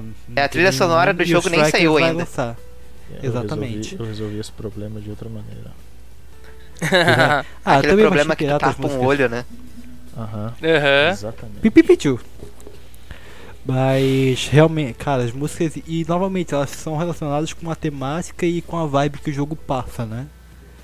A gente comentou isso um pouco no episódio do 4 já. Mas as músicas se trazem um tom de nostalgia muito em certo ponto. E elas acompanham também a, a o jogo. O que eu digo é não é a vibe, o clima do jogo. Sim, com certeza, com certeza. E e isso não só em geral, tipo, você tá em um momento, momento mais tenso, tem uma música específica para aquela ali. Momento mais alegre, momento do dia a dia, tem isso, sabe? E e as músicas de batalha, principalmente, que é é um foco que eu quero dar aqui, é algo que se destaca novamente. Nossa, cara, as músicas de batalha são maravilhosas. São, Caraca. cara, são muito boas, mano. Mano, eu, eu vou ser bem sincero com vocês. Eu sou uma pessoa que eu adoro karaokê brincar de karaokê, né? Eu não fico fui de karaokê de verdade. Eu boto a música do YouTube e fiz que eu tô cantando.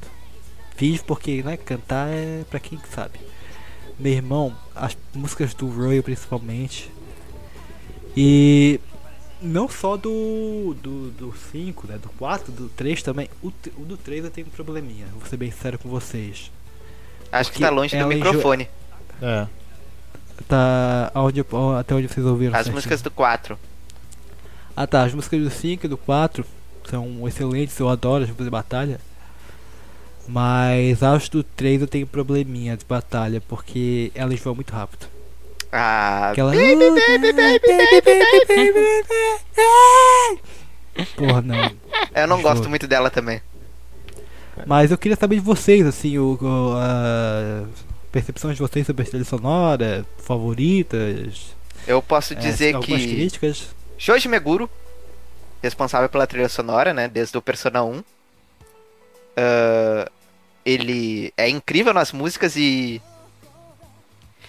é, é, é complicado porque não tem, eu não vejo muitos defeitos pra botar na trilha sonora da série de Persona, porque principalmente a partir do 3, porque as músicas funcionam fora de contexto e dentro do contexto ganham um peso ainda maior. Persona 5 é o melhor exemplo. Eles trouxeram uma cantora japonesa que sabe muito bem usar o inglês. É a que melhor canta em inglês dentre as três que a gente teve. E as letras, ou até o instrumental, sempre tá conversando com o que tá acontecendo ali dentro. Sim, Pega Layer Cake. Aham. que é a música do- da loja de armas do Persona 5, ela começa tensa, porque aquele lugar é amedrontador, tem um Yakuza ali Sim. dentro, e ela Uhum. muda totalmente a vibe pra algo mais tranquilo, dançante, e descreve perfeitamente o local. E a outra Exatamente. música que é perfeita nisso, que veio com o Royal, que eu não vou poder explicar, mas que eu acho que vocês vão entender, é Throw Away Your Mask. Nossa, música é fantástica. Jesus cara. Cristo, me arrepiei de que Não, isso daí é. Isso Inclusive, daí não tem nem palavras. Olha, eu quero, eu quero dizer um negócio, cara. Eu quero dizer um negócio. Eu separei um pendrive com essas músicas. Porque, tipo, tem uma, tem uma amiga minha que é, é vocalista, né? Aí eu, Uhum. pô, fulano, você já ouviu falar da Lin Nazumi? Cara, nossa senhora, eu beto muito pra Lin, cara, porque ela canta muito, cara. nossa, E pra aí caralho. eu, eu, eu praticamente criei um mini CD com as músicas baixadas, tá ligado? Escuta, Ah. tá Uhum. ligado? Escuta, porque, nossa, cara, eu, eu não tenho nem o que falar, cara. Eu- caralho. E as músicas, cara, ela chega. O, o, prime, o primeiro que é o. Bam, tan, tan, ela, ela bate na sua alma, tá ligado? Cara, quando é, o Persona 5 Roy, principalmente, o I Believe, meu irmão, tu ouve aquela primeira vez, mas tu sente no teu, batendo no teu espírito mesmo, que tu como tu falou, tá ligado? É. É, é- e e é, é aquela coisa, o eu lírico dessa música sem, é, é o, os Phantom Thief, E basicamente, tem, um né? deta- e tem um detalhe interessante. E é maravilhoso. A I Believe pega variações de acorde da Life Will Change, viu? É Life Sim, Will Change exato, 2. O próprio começo. Uhum. Tá ligado? Que é o tan taran, tan taran, tan taran, tan taran, tan. Na verdade, eh, se eu não me engano, eu não sei se são os mesmos acordes, mas a palhetada é diferente, entendeu? Por isso que dá a Sim. sensação. Outra E- música que eu acho que temos que citar aqui, é obrigatório. É que, sim, é que são duas, de certa forma, porque a gente já citou Life Will Change, mas. Do jogo base, Rivers in the Desert. Nossa, Rivers in the Ai, Desert tocou demais, Cara, cara. Porque que é a, ela mu- que é a, representa- versão japonesa do versão Joker naquele do Michael momento. Jackson. Sim. Não, Total, e, assim. e eu vejo, e eu vejo, tipo, infelizmente a gente vai ter que voltar no Royal. Mas muito, mas na boss battle, mas na boss battle do, do Royal, eu vejo essa música fazendo muito mais sentido do que no base. Por todo aquele mo- por todo aquele momento que se constrói. Só uma coisa, Rafael, bipa o nome do coisa, tá? Pro, pro Paulo. Justo, justo. spoiler. Mas desculpa te cortar o raciocínio, Mário. Pois é, não, cara, é isso, entendeu? Porque, tipo, quando acontece, aí, aí, tipo assim, a- a- tipo, bate, bate aquela empolgação sua, entendeu? Porra, cara, que foda, entendeu? Aí, tipo, eu vejo isso muito mais, eu vi isso muito mais fazendo sentido no Royal do que do que no, no primeiro, entendeu? Não, não pegou tanto no feeling. É, em relação em relação ao primeiro jogo, sacou? O segundo, Ah, o segundo discordo. jogo, cara, eu joguei de fone de ouvido. Porra, bateu, bateu forte, cara, tá ligado? Mano, eu, eu discordo. É a primeira vez que eu ouvi meu irmão. eu- eu- sério, faltava, só faltava ficar em pé e dançar aqui junto com você. Não, eu gostei, eu, Eu não gostei, cara, conseguia- eu gostei, cara. eu não mas o conseguia me feeling- mas concentrar. O feeling do momento bateu mais no Royal do que no primeiro, entendeu? Eu não. Eu, pra mim não bateu porque eu já sabia o contexto, então. Enfim. Mas. Cara, é maravilhoso. Eu lembro que. Eu sou uma pessoa que me exercita bastante. Então, tipo assim, eu lembro que eu ia. Na época eu tava caminhando aqui perto, né? Eu ia ouvindo as músicas do. E o Rivers in the Desert era obrigatório. Pô, mas tu, Essa mas tu, mas tu, tu acha a versão remix, a versão remix do Dancing é, é boa zona, viu, cara? Gosto. Eu não vi, sendo bem sincero. eu A gosto versão muito. melhor é a do Strikers. Ah, Eu é porque eu não vi ainda, é porque eu mano. não ouvi ainda, eu tô esperando o jogo, tá ligado? Na- Cara, os remix que eles fazem Falam que que elas são mais animadas, é uma né? pegada metal, cara. É, Nossa, é Nossa, pegada maravilhoso. Sim. Mas uma coisa que eu acho que a gente tá falando da trilha sonora é que em todos os jogos ela se comunica muito com a pegada do jogo. Sim. Muito. E cada jogo Você tem pega, um estilo exemplo, diferente. Exatamente. Você pega, por exemplo, no 4, traba- trabalha muito com questão de verdade, aceitação, caramba, quase como a gente já é falou pop. várias vezes aqui. E, aham. e, e você pega isso, a, a música final é I Face Myself, e a letra conversa muito com aquele momento. Aí Muito. o Face Myself tem, tem letra? Tem. Tem. Tem. Não é a do 4 que vocês estão falando? Então, Sim. Ela tem letra? É que tem a versão instrumental e tem a versão cantada, não tem? Ou eu tô confundindo Aí o aqui? Face já? a gente pode estar Myself? confundindo o nome também. É, é, tipo, aí o Face Myself falou. tararara, tá, tararara, Pera aí, pera aí, eu vou Então. ver no YouTube. tararara. Pera aí, agora eu fico confuso, calma aí. É, então. De que- Ah não, a Face Myself não é a da abertura, porra. Ah, é, tá Caralho. certo. o- o- a gente confundiu. Nossa senhora, desculpa gente, de qual eu que vocês estão buguei falando, total. cara? Da Vixe, não lembro também não. I'll Face Myself, só que na verdade ela é da abertura do, do jogo. E eu confundi Do Persona 4? tudo aqui. A abertura do Persona 4 clássico. A abertura do Isso. Persona 4 clássico não é a do. É Pursue My True Self. Isso, isso, isso. Que é o taran, taran, tararararara. É uma ótima música. Nossa, Melhor que a do demais. Golden. E, e eu confundi tudo pra variar. Mas ela pega muito no feeling também, né? Você, cara, quando você tá falando isso do, do final, você sente. Você sente aquela música muito. Sim, cara, eu, eu, go- O- eu gosto, eu gosto bastante, cara. da- a trilha do 4 eu, eu- eu gosto muito, cara. Eu gosto, engraçado, É né? maravilhoso. São três músicas do dia a dia, né? Que é Signs of Love, é, Heartbeat Heartbreak e Your Affection, né? E tem a nova também que é o Snowflakes, que é do novo Ah, semestre é, do eu amo Snowflakes. né? Snow- Snowflakes é muito bom. Que é a minha preferida, inclusive. Eu gosto, eu gosto da Heaven. Heaven é bastante. muito Gosto. boa. É. E- É E. E até, e até, cara, a música final, pegando por, sem dar o contexto, Nevermore. mas A Nevermore Reincarnation Nevermore. é linda, cara. Eu acho que eu dei o contexto que ele a, queria que eu não a, desse. a, a, a letra da música e a música em si, a sonoridade. Mas, eu, mas eu gosto mais da sonoridade. Comunica eu gosto mais muito. da sonoridade da nova. Porque, tipo, a música fala sobre reunião de amigos. E a galera cantando é muito mais legal, entendeu? Uhum. Uhum. Sim, sim. Do Golden Age que tu tá dizendo, né? Exatamente. Eu, eu gosto muito mais dessa versão do que a, a outra mesmo. Sim. Acho que Mas- Persona sabe fazer música de encerramento, né?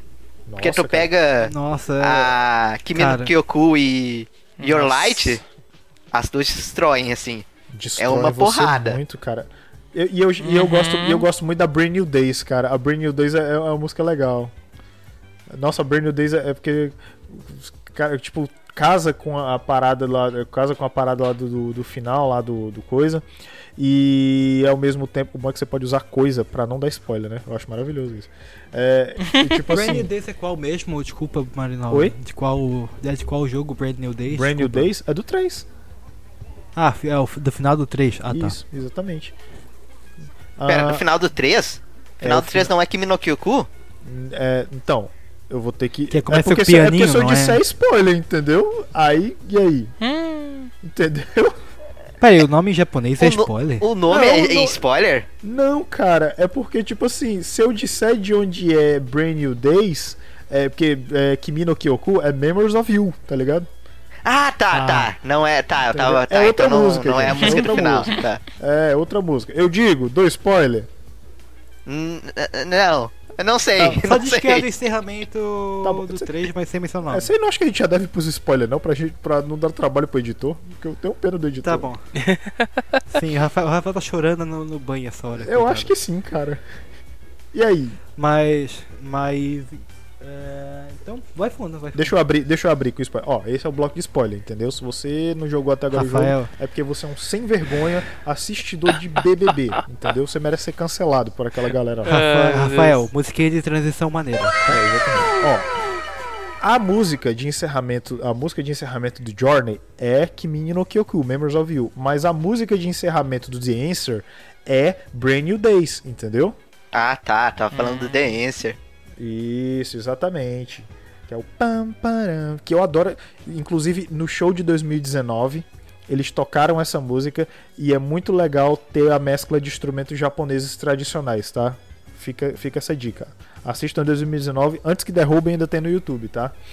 E, Uhum. e cara, é muito legal. E outra coisa, eu aprendi a apreciar as músicas do Persona, dos Persona Kill, tá ligado?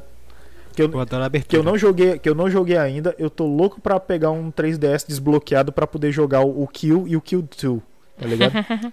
Eu tenho Por quê? a versão aos dois jogos. Porque eu, porque tipo assim, eu tenho curiosidade, entendeu? É curiosidade. É, é mais Eu, a- ao mesmo tempo que eu tenho a curiosidade, eu não tenho, porque eu já vi os especiais de tipo os três protagonistas e é uma merda. Horroroso, chato. O, o- o Persona Kill e o Kill 2, eles.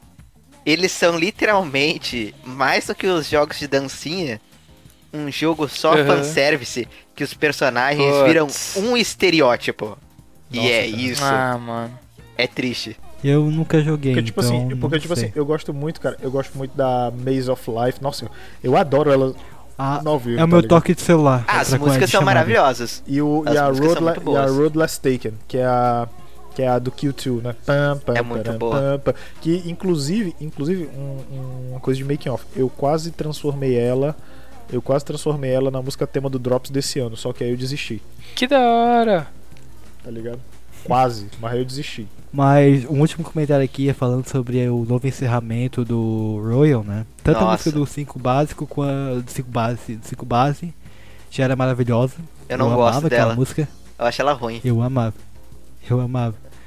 A do base, né? e, Eu tô falando Isso, do base. e o, e o- no 5 o que aconteceu foi o contrário. A primeira vez que eu ouvi, eu não tinha zerado ainda, então tipo, não pegou pra mim. Eu achei fraca.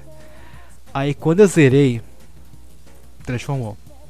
É outra música, outra sensação. Inclusive quando eu procurei a letra, aí, aí doeu. Aí Nossa, doeu de cara. fato. A do Mas, base? mas, mas todas as, mas todas as músicas do Persona, cara, quando você procura a letra, dá aquela. Nossa, cara, eu, eu, eu marejei os olhos quando eu vi. Quando eu vi a, a Memories of You e a Nevermore, cara. Porque, nossa, porque, tipo assim, transporta você. Você acabou, você acabou de jogar o jogo. Você viu como é a história, você viu o tempo que você passou. A música transporta imediatamente pra você para fazer o cara que tá pelo lado de cada tela mais ainda vivenciar aquela parada, entendeu? Sem tipo assim, dúvida. tipo assim, você, você, ente- tipo assim, na minha cabeça funciona, funciona assim. Você foi transportado pra dentro da tela, igual no Monster Range, tá ligado? Pra derrotar o terrível Mu. Não, é tipo, você foi transportado pra lá, cara, e você teve é, um ano de rolê com uma galera que viraram seus melhores amigos e você passaram aventuras fodas. Tá ligado? Sim, mano. A Nevermore, sim. ela me causa exatamente isso, porque eu lembro dos momentos do jogo. Aí sabe quando dá aquela nostalgia boa, tá ligado? Aquela memória boa, por exemplo, sei lá, você foi pra umas férias em algum lugar que foi foda, tá ligado? E tipo, Aham. transporta você de volta para aquilo, aquele sentimento que você tava bom na época que você tava vivendo aquelas aventuras diárias, que você pegava o console pra jogar, aí interagia com aquela galera, cara. O Persona é foda, cara, porque ele intensifica as nossas relações de jogador com personagens fictícios como se fossem pessoas que você viveu aventuras juntos, eh, juntos lado a lado, entendeu? Sim, tu se sente como uma um- parte do jogo. Exatamente, você se sente parte do jogo. Inclusive, é, é, é mais do que nunca o conceito do protagonista silencioso faz isso com você, entendeu? Sim, Olha, exatamente. eu é vou uma ter projeção. que entrar aqui. Só, eu ia concordar, mas agora eu vou discordar porque Lá vem, lá vem o cara, tenho os que cara ser tá do sincero. contra. Os caras tá do contra. eu acho que Persona é uma das séries que mais utiliza mal o protagonista mudo. Não, não sei, cara. Eu acho. Mas se- assim, se bem que se bem que tem umas situações que eu concordo contigo, mas no geral, pra mim, é isso, entendeu? Mas tem umas situações eu, porra, será que ele não vai falar nada aqui? Mas então, o, o, o Joker, Tem cinco falas ao longo falar- do jogo todo. focar no Persona 5, que é o que mais demonstra isso. O Joker tem muita personalidade. Seja na forma de andar, no eu visual, reparei isso também. nas falas de combate. Aí fica aquele misto de ele tem personalidade, mas ao mesmo tempo não tem e é tu. Cara, e, eu e- não funciona. Eu não vejo, eu funciona. vejo isso muito no 3 também, sabia? Eu vejo que o protagonista do 3, apesar de ser aquele lance lá e todo, ele tem uma grande personalidade também, devido ao background que é dado a Eu ele. vejo né? isso no filme, no, nos É, filmes. Eu concordo. Sim. Pra mim, Nos o 3 filmes. ele ganhou personalidade pelo filme. Mas Exatamente. no 5, dentro do jogo, o Ren já tem muita personalidade. Ô, ô, ô Vitor, tu chegou a assistir. Aliás, Vitor não, vocês. Vocês chegaram a assistir o, a, o live de 2019 do Persona? Eu vi ao vivo. Ainda não. Não. Cara, é muito legal. Procurem no YouTube antes que apague, realmente. E vão nos comentários que um cara traduziu o diálogo em japonês pro inglês. Dos Ah, protagonistas? Dos protagonistas, É exatamente. muito E bom. E é muito legal, porque, tipo, assim, toda vida antes de começar o próximo ato, né? Porque é como se fosse é, é, um teatro, cinema e tal. Tanto é que é, a- a- as, as cantoras estão vestidas a caráter, né? Não estão vestidas convencionalmente. Estão com os vestidos, assim, como se fossem cenar, entendeu? Cinema. E tipo assim, toda vida que vai começar, aí o Joker fala: Nós vamos começar agora, it's showtime! Aí sempre o Makoto no final. Cara, realmente você parece que é o mais empolgado de nós.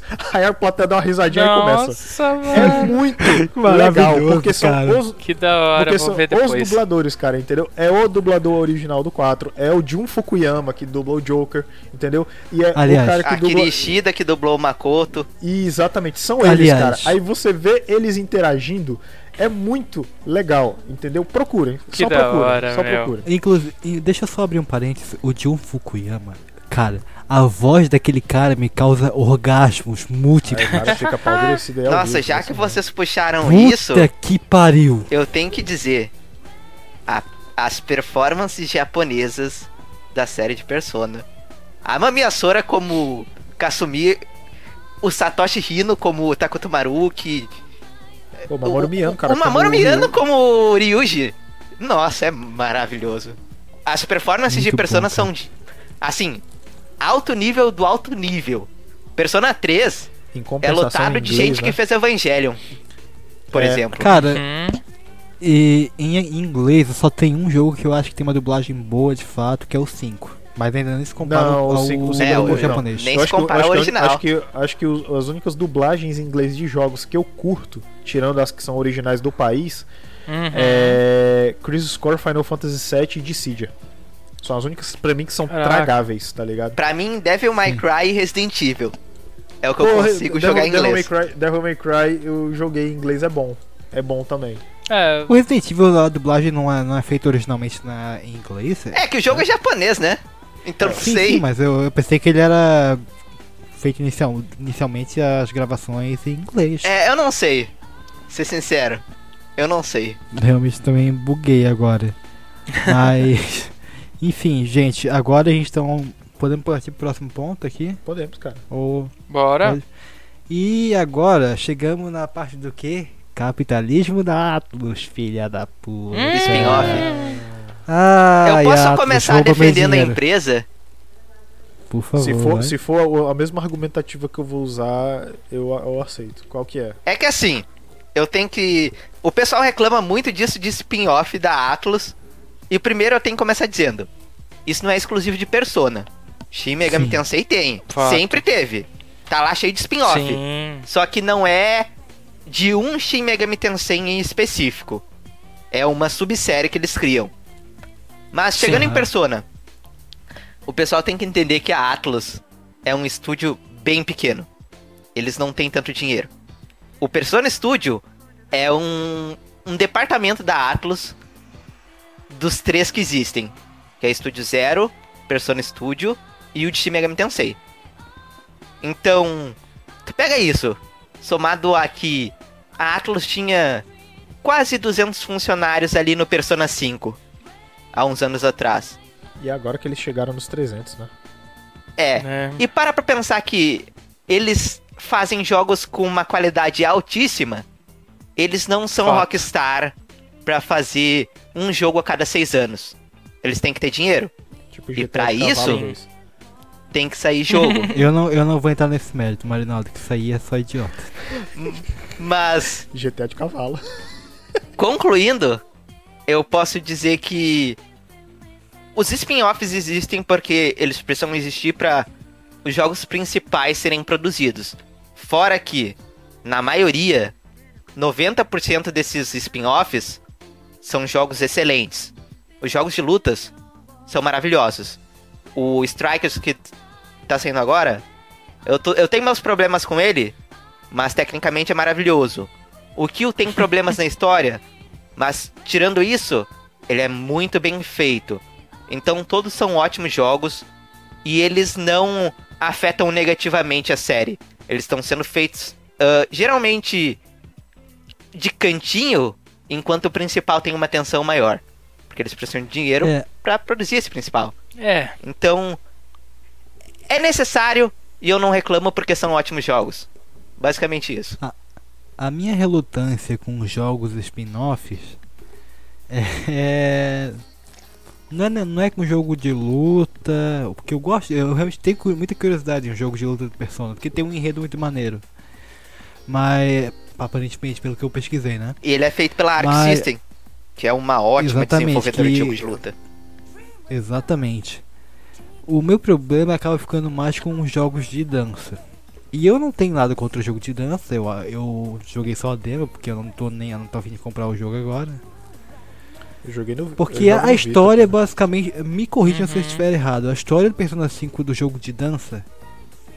É, não, não importa, porque se passa tudo num sonho. É que tipo, Então, é que, tipo, vou é que, tipo, corrigir. a história do 3 e do 5, elas se passam em paralelo, porque é como se fosse uma disputa entre as- a- os atendentes de cada um. Ah, que louco. Olha, eu tenho que. Explicando melhor. Isso de sonho é do Persona Kill. Que é tudo um sonho. Nossa senhora. Mas nos personas de horroroso. dança. ah, o 4 tem uma história, né? O Tá, 4 tá tem uma dentro da Ah, linha sim. o canônica. 4 tem uma história bem elaborada. É, Que é o dentro do da, da etc. né? De ela virando uma idol ou algo assim, não Ela é? já é, né? Ela tá Sim, trabalhando lá. Uhum. Mas o 13 e o 5, eles foram feitos ah, juntos e os desenvolvedores antes de lançar disseram: o jogo não vai ter modo história. Não vai ter uma história. Caraca. E a história que existe lá, ela não é bem uma história. Tanto que o, o nome nem é modo história, é outra coisa lá. E Arcades, alguma coisa da vida. só assim. é, é não é tipo não? que uma historinha, mas ao mesmo tempo não conta, sabe? Ela tá lá só por tá, mas não conta. Tanto É. que Ape- os desenvolvedores apesar não disso- consideram modo história. Apesar disso, tem Caraca. coisas ali que eu realmente acho, acho positivas, apesar das minhas críticas. Por exemplo, é, trabalham muito questão a- as interações entre os personagens, sabe? A Haru é uma personagem que cre- cresceu muito pelo que eu vi nos jogos de dança. É, ela, é, as interações eu lembro, eu lembro de uma, cara, que é ela, o Ryuji e o protagonista. Que aí mostra bem aquele lado fofinho dela, daí do nada ela vira pra aquele lado sádico dela, tá ligado? No jogo de dança, Isso. eu acho meio raso O- os diálogos no jogo de dança. É, eles são bem. Eles são bem. Eu não Sério, acho cara? que trabalha os personagens. Não. Pelo menos o 13 e 5, né? É, o 3 sim. O, o, não, o 4 ele já tem. O 4 ele já tem uma história mais elaborada, cara. Eu até fiquei surpreso quando eu joguei. O caralho, quanta história. Não é só dançar, não. Mas falando na Caraca. Haru, pra tranquilizar quem tá aqui, eu não vou dar spoiler, claro, mas ela tem meio que um arco no Strikers. Tá certo que ele segue o base, mas Hum. eles desenvolvem melhor a personagem. Pra quem gosta Ainda dela, bem, né? Fica aí. Cara, é, sem entrar no mérito do 5 de novo, mas eu não liguei nada pra ela quando eu joguei o base. O que? Igual a 90% das pessoas, porque é compreensível, ela, ela é mal desenvolvida. Uhum. Mas no Royal, prestando atenção mais, principalmente nos diálogos do Mementos, cara, eu me apaixonei por aquela personagem. Eu É, até. maravilhoso, cara. Cara, eu, te- eu ia te perguntar isso. Eu acho que tu comentou na live do Morreu Entrega do Marinaldo. Eu posso estar maluco também. Mas tu falou Comentou, disso eu que gostou mais da Haru no Royal. E. Uhum, Por falei. quê? eu não entendo. Justamente. Por quê? Não acrescentam muito pra ela. Cara, então, eu não sei se é porque eu não prestei atenção direito na personagem no base ou se foi alguma coisa que foi adicionada e tal. Eu acredito que seja mais o primeiro caso, que eu não, não liguei muito pra ela realmente. Mas é que eu, eu, eu amei o modo que foi co- construída a personagem daquele lado fofinho, né, né, princesinha, e ela tem aquele lado, tipo. Sádico. Sá- sádico. Cara, os diálogos dela no momentos, eu já falei isso mais de uma vez, mas eu me repito sem problema nenhum. Ela, ela falando, ah, eu sempre fico nervosa quando eu vou lutar com uma Shadow, mas quando eu vejo ela implorando pela vida, eu fico- sinto um frio na espinha e dá vontade de fazer de novo. É bizarro, Caraca, é bizarro. cara. É bizarro. Caraca, não lembrava disso não, meu. Não, Aí- a- aí os diálogos da falou- Haru no Memento são. Maravilhoso. É. A, a, a, a Ana falando, ah, a minha a fazer compras é uma. me ajuda a desestressar. Aí a Haru, ah, combate é a minha forma de desestressar. Caralho, cara, a menina é combate fag. Eu fico triste que não trabalharam isso dela. Então, é, me deixa triste também. E por isso que eu falei dos jogos de dança que é trabalhado isso, porque aquela cena em específico, que o Ryuji tá, tá xeretando no quarto dela, que tu visita os quartos dos personagens, né? Daí tipo, hum, acho que eu, eu- o Ryuji, um cavalheiro como você deveria estar tá, xeretando o quarto de uma, de uma moça como eu. Eu acho que eu vou pegar o machado. é muito bom, É cara. muito e é, bom. é uma pena, porque, cara, é, é uma personagem que tem muito potencial. Mas Ela não... tinha, cara. Nossa, tinha, assim, é, eu lembro que eu lembro de ter visto que a Rifumi ela seria uma personagem jogável também, mas o jogo tá ficando gigantesco, né? Ela Mas eu- ficaria no lugar da Ah, Makoto. Sim, né? É, mas, Nossa, ainda bem que não foi, então. mas- é, mas eu gosto da Makoto. Eu adoro a Makoto, cara. Não, então, justamente por isso, ainda bem que não foi a Rifumi. Porque a Makoto é maravilhosa. Makoto é- Sinceramente, é muito boa. Eu. Eu queria que tivesse sido a Rifumi porque o arco da Makoto, onde ela desperta pelo menos, pra mim é a pior parte da narrativa do jogo, assim. O Eu não acho, próprio vilão. cara. não faz sentido nenhum. É, é um caso complicado. É, é, é engraçado porque assim, né? Eu acho que dos. Realmente dos vilões é o que ele menos se enquadra ah, ao pessoal, né? É que ele é um mafioso super É, tipo. bom, assim. Aí começa pelo fato que a polícia nunca pegou ele, mas os jovens dinâmicos acham ele assim, ah, ó, sim, né? num ah, piscar mas de isso olhos. aí. Mas isso aí é também desde o 3, cara. No 4 tu tem a equipe do Scooby-Doo, como tu falou no Ah, mas- episódio. e Ah, no 3, mas no é- 3 tem a investigação secreta de adolescente. Aquilo é Ou tem jogado uma pra ligação, caramba. uma, uma ligação melhor com o time, né? E também tem Sim, o Realmente, fato porque assim. que chega lá pra entregar o cartão, que isso me incomoda muito. Chega o, o, pra entregar o cartão do Santon Thieves, qual que é o pecado do Kaneshiro? A gula. Exato. Por quê? Ih, Que ele porque é ele é gordo. Porque ele é gordo. Uou! Cara, isso é um problema em geral do Persona. Gordofobia pra caralho. Do Japão, na verdade, né? Sim. Caralho, cara, no Persona é crime ser gordo. No Japão é crime ser gordo, cara. Ah, mas basicamente. é, é, Na verdade, é, é engraçado todo, isso, né? né? Porque o, se você pegar o. Até o, o recente aí, né? O Final Fantasy VII Remake. Qual que é o, o papel do gordo, né? Isso é engraçado, né? Não, tem que ser sincero Não. que eu gosto do. Eu esqueci o nome do. Começa com W, eu acho. Que? Como que é o nome do. Do, Do, do, do 7 no. do set? Do, Putz, me sumiu. O do quê? do Final Fantasy VII, o gordinho. O gordinho é o. o- Não era. Meu Deus, não era o Wog. É, meu Deus. Era o Caramba. Weber, uma parada assim. Isso. Acho que era, né? É. Ah, Enfim, ele é. Eu gosto. Ele é um personagem muito amável, assim. E não zoam ele.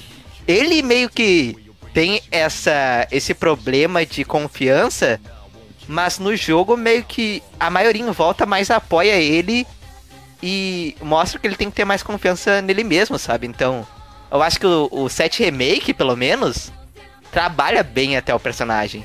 Dentro do possível. Já que ele é bem de fundo. Mas, nossa, Persona não tem como. É, a questão é complicado. Mas aqui ainda sobre os spin-offs, a gente fala do jogo de dança, dos jogos de luta. É, os jogos de luta é o que eu menos tenho receio em, em- em jogar. Porque justamente é uma. também é uma narrativa original, né? É, e o. principalmente o, o Arena. O primeiro Arena. Ele é de fato uma continuação pra história. É, continuação não, um novo arco né, que é desenvolvido. E sabe o pior do primeiro Arena? Falando nisso, eu aposto que a Atlas vai fazer o que ela fez no Arena. Mas o primeiro Arena, se eu não me engano, ele seguiu o 4, o base. Aí chegou o Ultimax, o segundo Arena. Ele se ligou com o primeiro Arena e ele segue o Golden. E tudo Meu meio que se Deus. juntou. Eu acho que vão fazer isso com o Strikers e com o Royal. Tá, Ser bem sincero. Ô, ô, ô Vitor, uma perguntinha. É, Caraca, meu. Perguntinha. Do Rafael, censura isso aqui. Tu acha que é daí que surgiu aquele discurso do, do Calda de, de fada lá dizendo que só o 4 Arena é canônico? Algo assim? Eu, tu quer que eu seja sincero? Pau no cu dele? Não, não, não, isso também. Mas tu quer que eu seja sincero sobre isso? Ah, Eu acho que o caso do Caldas é que ele não sabe o significado da palavra canônico.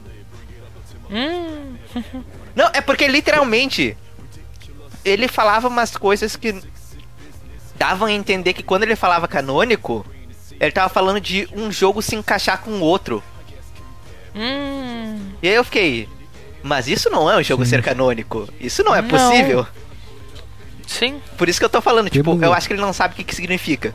Essa é a resposta. cara, sem prolongar muito aqui, mas eu, eu quando eu tava jogando Royal, eu me baseava o quão longe eu tava do jogo pela. Olhando o, o início do vídeo dele, tá ligado? Eu, eu clicava no início do vídeo dele e via onde é que ele tá, é, até onde eu cheguei, né? E eu lembro de um comentário dele que eu achei muito babaca, cara.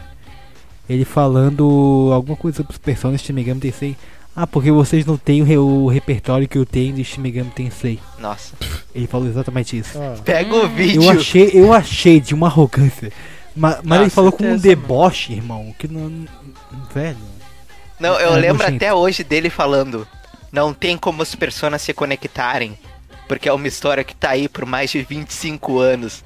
Não tem como fazer histórias se conectarem nesse tempo inteiro. E tu tem Mas- Resident Evil, que tem mais que- de 20 anos. Mas o que que. Aí, aí ele pergunta, eu não sei se é uma expressão comum no Brasil, mas o que que o cu tem a ver com as calças? Exato. Sim. Tem a cueca. Não, cara, não existe isso. A gente falou dos spin-offs aqui. E uma, duas últimas coisas aqui. A gente tem que falar de outras mídias. E aí vem o que? Os famigerados animes. Olha que maravilha. E eu já digo logo de cara: o anime do Persona 5 é uma das piores coisas que eu já vi. É, Cara, não assisti, velho. Eu posso Sério, que bom. fazer é, um é adendo? ruim, cara. Hum. O anime de Persona 5 é uma das piores coisas que tem. Mas eu quero um anime de Persona 5 The Royal só pelas cenas da Kasumi animada. sim. Só isso. Ah, eu, tam- eu também queria. Sim, sim, sim, sim, sim, sim, sim, sim, sim. Pra não Sim. ser cruel, Sim. tem um episódio que eu gosto muito. Que é, uma, é uma, um, um que não tem no jogo. Que trabalha bem a relação do Akechi com o protagonista. Que é o OVA? Não, não é o OVA. É um que eles, fa- eles trabalham juntos em uma investigação separada que não envolve o Central Chiefs. Trabalha bem a relação deles, Cara, mas só. Eu lembro, eu lembro de assistir ao Funny Moments é, do 4, tá ligado? Porque diz que o 4 a galera teve uma liberdade de fazer um negócio que ficou muito legal. O 4 é ok. O, eu, o Bruno me falou que ele. O Bruno ele viu o, o, o, anime do, do 4, né? Ele achou. Achou muito bom. Eu Pois acho é, ele ok. E tem, e tem o Golden também, que o Golden É porque legal. o anime Ah, do o Golden tu 4, esquece. ele é limitado muito pela parte técnica. Parece que não tiveram muito budget ali. Então é tudo muito simples. Mas eles conseguem executar tudo muito bem. E eles têm uma liberdade pro protagonista também. Agora do Golden, cagou. É. Cagaram. Cara, o do Golden Dungeon inexiste naquele anime. Inexiste. Os únicos momentos que são. eu gosto por causa do, do lance do Slice of Life, eu curto. Então, mas nem isso é bem trabalhado. Não faz sentido. Sem entrar em spoiler, mas tem a personagem nova no, no Golden. E o, o anime trabalha com, a, com a, o enredo como se ela tivesse o tempo todo ali, sabe? Exato. Isso é muito ruim. Tipo, no jogo ela não tá. ela- no jogo ela é um social link. E no anime eles trabalham. com ela- Ela é quase uma co-protagonista. E isso é muito ruim. Hum. E a história é mal desenvolvida. Porque só botam os momentos novos do Golden. Cortam tudo do jogo base. Aí Tanto que fica. assim, tá no, tá, no terceiro, tá no terceiro episódio, daí do nada aparece o Kanji conversando com eles e tu nunca viu ele no, no anime, tá Exato. ligado? Aí do nada aparece a Arisa quando eles vão lá pra, pra, pra praia, tipo, tu fica, mano. Tudo bem, eu já joguei o jogo, eu sei. Mas é uma pessoa que nunca viu isso aqui, vai, vai olhar pra essa porra e vai pensar o quê? Tipo, claro que tem que focar e é focado em quem já jogou o jogo. Mas tem muita coisa que é tirada de que tu fica sem contexto, sabe? Tipo, quando, quando que o Kanji entrou pra, pro grupo? O anime não explica. Quando que a Arisa entrou, entrou pro grupo? Não explica. Fora Sabe? que. Quando tu vai fazer uma Mas o- adaptação. Mas o anime, mas o anime sempre não foi, sempre não foi pro pessoal referencial do jogo. Não, mas então. Quando tu vai fazer uma adaptação pra outra mídia, tu tem que levar em conta que tem pessoa que não acompanha aquilo também. Tu tem que Exato. apresentar os fatos e etc. Pelo menos dar uma explicação. O Golden, ele não se importa. Nossa. E, e também tem outra questão que além da animação que vocês falaram, né, e cortar, cara, muita coisa é mal trabalhada, não é só corte ali. O, o, o que tem do jogo que é colocado no Golden é mal trabalhado também, sabe? É, é, é muito complicado. E é mal animado Hum. também. Ah, eu não lembro, então. Agora, se tem um destaque que a gente tem que fazer, questão de obra paralela ao jogo, são os filmes do Persona 3. Nossa, que Nossa, os maravilhosos. filmes ali são maravilhosos, cara. A, a, eu vi só o primeiro, né, devido aos vários fatores que eu já falei, de ter, ter dropado e E ele tal. é o mais fraco. Mas a... Sim, é, porque é o introdutório também e tal, né? É... Mas, cara, eu pesquisei algumas cenas, é muito bem animado. E eu tenho um amigo que ele não jogou Persona 3 e ele se emocionou para um caramba com o final. É, ele diz que passa a emoção que o, o jogo passa naquela cena conseguiu ser transportada pro, pro filme. E pelo que eu pesquisei, eu tô falando assim porque eu, como falei, eu não vi, né? Mas até o lance da, da, da residente da, da Velvet Room, a Elizabeth. A Elizabeth, né? É. É, é trabalhado o- os dates com ela, sabe? Ela conhecer do mundo re- real e tal. Até isso é colocado no filme, sabe? E botam ela num momento muito decisivo ali no filme. Então é realmente importante pra tudo que vai acontecer e não são só Sim.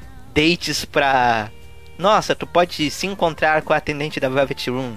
Não, aquilo é importante pro desenvolvimento do protagonista. Porque Sim. uma falha do Persona 5, do anime de Persona 5, é que o Ren não existe. Ele é uma porta. O Makoto nos filmes de Persona 3, ele é um personagem. Ele tem personalidade, viu? A apatia dele faz sentido. Exato. Basicamente. E ele vai criando sentimentos em volta dos amigos que estão ali, das pessoas que estão ali, e vai evoluindo como pessoa e compreendendo o mundo. Que eu acho que é bem incrível o E- que fazem. Nesse o pessoal- sentido. o- o- os filmes do 3 e, e o anime do 4, eles dão mais personalidades ao protagonista, entendeu? Eu Sim. percebi isso, eu, tipo, eu percebi isso vendo os compilados. É, e o, o Golden The Animation. Agora o 5, cara, e- eu deixo o cara silent protagonista numa mídia que ele deveria ser mais expressivo. É, é uma mídia que não funciona. Protagonista mudo. Mas É, no, e, funciona. e no, É. no, no, no anime do Persona 4 eles, tra- eles mostram o Yu como o cool guy, sabe? Aquele cara. O cara da galera, o amigão da galera, o, o- também não, o garanhão não, mas tipo. O amigão da. ga- da E da de certa forma ligado? faz sentido porque ele veio da cidade grande, né? Então, Sim, pra quem é do interior, nossa, o cara deve ser legal, gente fina. Então, Faz sentido também Ah. isso. Bom, gente, eu. O único ponto que tá sobrando aqui. Vocês têm mais algum comentário a tecer sobre isso? Cara, eu acho que só dizer pras pessoas que se elas não jogaram, elas têm que jogar. Vale Sem dizer, eu acho Com que, certeza. já que a gente tá falando de mídia, né, alternativa, só fazer um comentário rápido. Primeiro, se a pessoa não quer jogar Persona 3 porque é datado, assista aos filmes que são ótimos. Fica o Uhum. recado. E Nossa. tem mangás também. Eu tenho Exato. o mangá de Persona 3 aqui, físico, que eu não gosto muito, porque o- uma coisa que o pessoal geralmente fica confuso é que o- os protagonistas dos jogos, que geralmente são representados no anime, eles não são os mesmos do mangá. É diferente. Então, É, eu vejo isso. fala, fala. Não, pode continuar. Então, por exemplo, o Makoto no mangá não é o Makoto, é o Minato. A personalidade é diferente, por exemplo.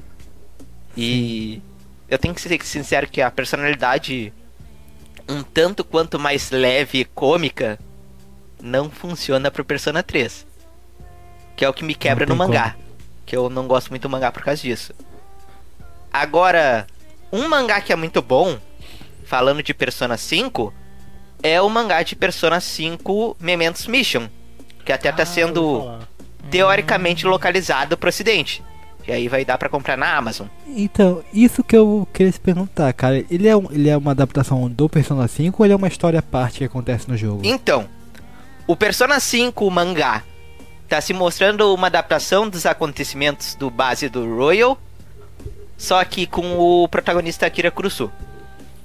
O Mementos Mission, ele vai seguir a história do protagonista do jogo, que é Oren Amamiya, em casos dos Phantom Thieves que são à parte. Então são casos Ah. originais e menores. O que é bem legal de ver. É, a, Interessante. Mas aí deixa eu te perguntar uma coisa. É Rei Mamiya ou é Akira Kurus? Canonicamente é Eren Amamiya. Amém. No mangá é Akira Cruz. Cruz. É, eu também prefiro o Ren Amamiya, cara, muito melhor.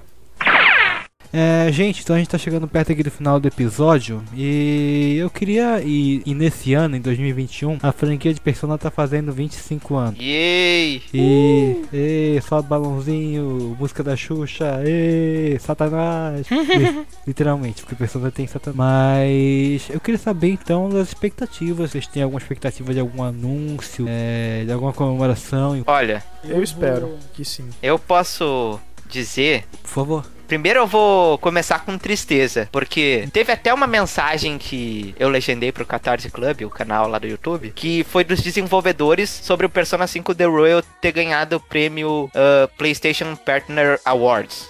No Japão. E o Shoichi Meguro, que faz as músicas, ele falou que tá triste porque não pode fazer show por causa da pandemia, corona. Então eu começo dizendo: tô triste que não vai ter show. Queria show. Se tiver, provavelmente vai ser meio que, né, menorzinho e não ao vivo. Ao vivo que eu digo com pessoas. Sim. Então eu fico triste. Mas a outra coisa que eu tenho pra dizer é que eu boto minhas fichas muito forte, que vão ter três anúncios. Um é o teaser. Teaser, eu não tô falando com data já, jogo com data. Mas teaser de Persona 6, porque tá na hora. Teaser igual, teaser igual aquele que foi do Persona 5, né? Que é só a cadeira com uma corrente. Exato. A cadeira com os grilhões. Sim. Maravilhoso aquele Aham. teaser, inclusive. Ah, mas eu acho que vai ter teaser de Persona 6. Agora com o jogo sendo da nova equipe. Até porque o novo produtor e diretor que fez o Royal, o Daikito, acho que é Daikito. Ele falou que estão preparando coisa grande pros 25 anos, então acho que é Persona 6, né? E também tem o fato que pro Japão, geralmente ano que fecha em 5 ou 0 é muito importante, então acho que 25 anos um novo jogo numerado faz sentido. Mas eu acho que além disso a gente vai ter mais spin-off de Persona 5, que aí eu não sei que vem, e animação do Royal. É isso que eu chuto. Esses três aí. Acho que vai ter isso. Tu acha que não rola remake do 3, não? Queria, mas acho que é possível, mas tem dois pontos aí pra gente ver aí. Porque se tem remake do Persona 3, pode ser no lugar de Persona 6. Daí a gente tem remake no nível de Final Fantasy VII Remake, Resident Evil 2, remake bolado. Ou pode entrar no lugar do spin-off e ser um remake nível Persona 2, que é um remake meio merda. Eu espero que não, cara. É, nível do que, desculpa? Nível de Persona 2. É, eu espero que não. Agora, se for para ter, agora se for para ter um remakezinho mais atual, cara, eu queria que fosse do 2, porque eu queria muito ver a história, tá ligado? Também Eu queria. Também. Eu tô Também. contigo. É, quem sabe, né? Pois é, tipo, sei lá, um Persona 2 Complete Series, tá ligado? Com os dois jogos. Só acho que não acontece legal. porque. Primeiro que os dois jogos juntos são. ia ser bem grande pra fazer em um. Uhum. Segundo que. A gente já tem um remake, caga. né? Atlus A gente caga, já tem um remake, então. Tipo, tirando o fato também de que a Atlus caga pros dois jogos. E tem esse ponto. Nem É. fala, bicho. Cara, é, eu, se eu fosse apostar em alguma coisa, é uma possibilidade que um amigo meu me falou e, eu, e realmente faz sentido. Uma coletânea, talvez, de Persona. Eles lançarem algo nesse sentido, com uma coletânea, sei lá, do 1 ao 5. tipo Yakuza. Ou...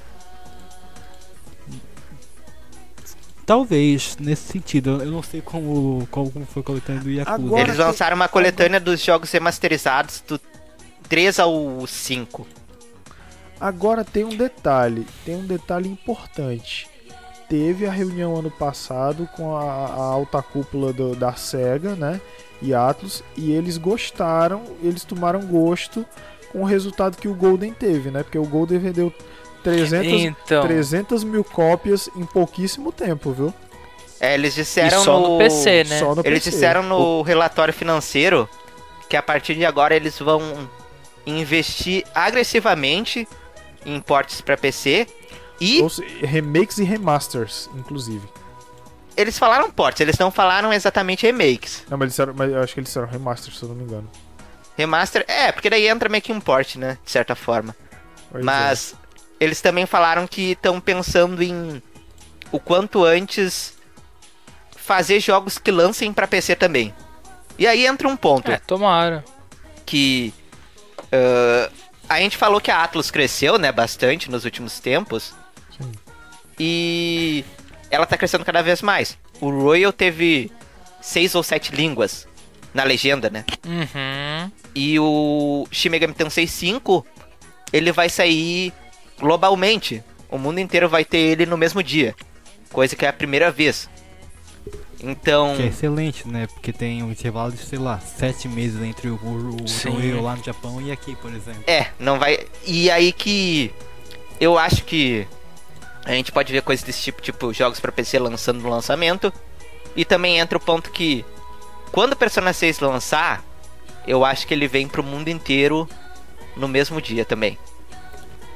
Eles Tomara. falaram que ia investir mais em lançamentos mundiais também, né? Tipo, É, eu só fico curioso pra também saber se, o, se ele viria só pra Sony ou pra tudo também, né?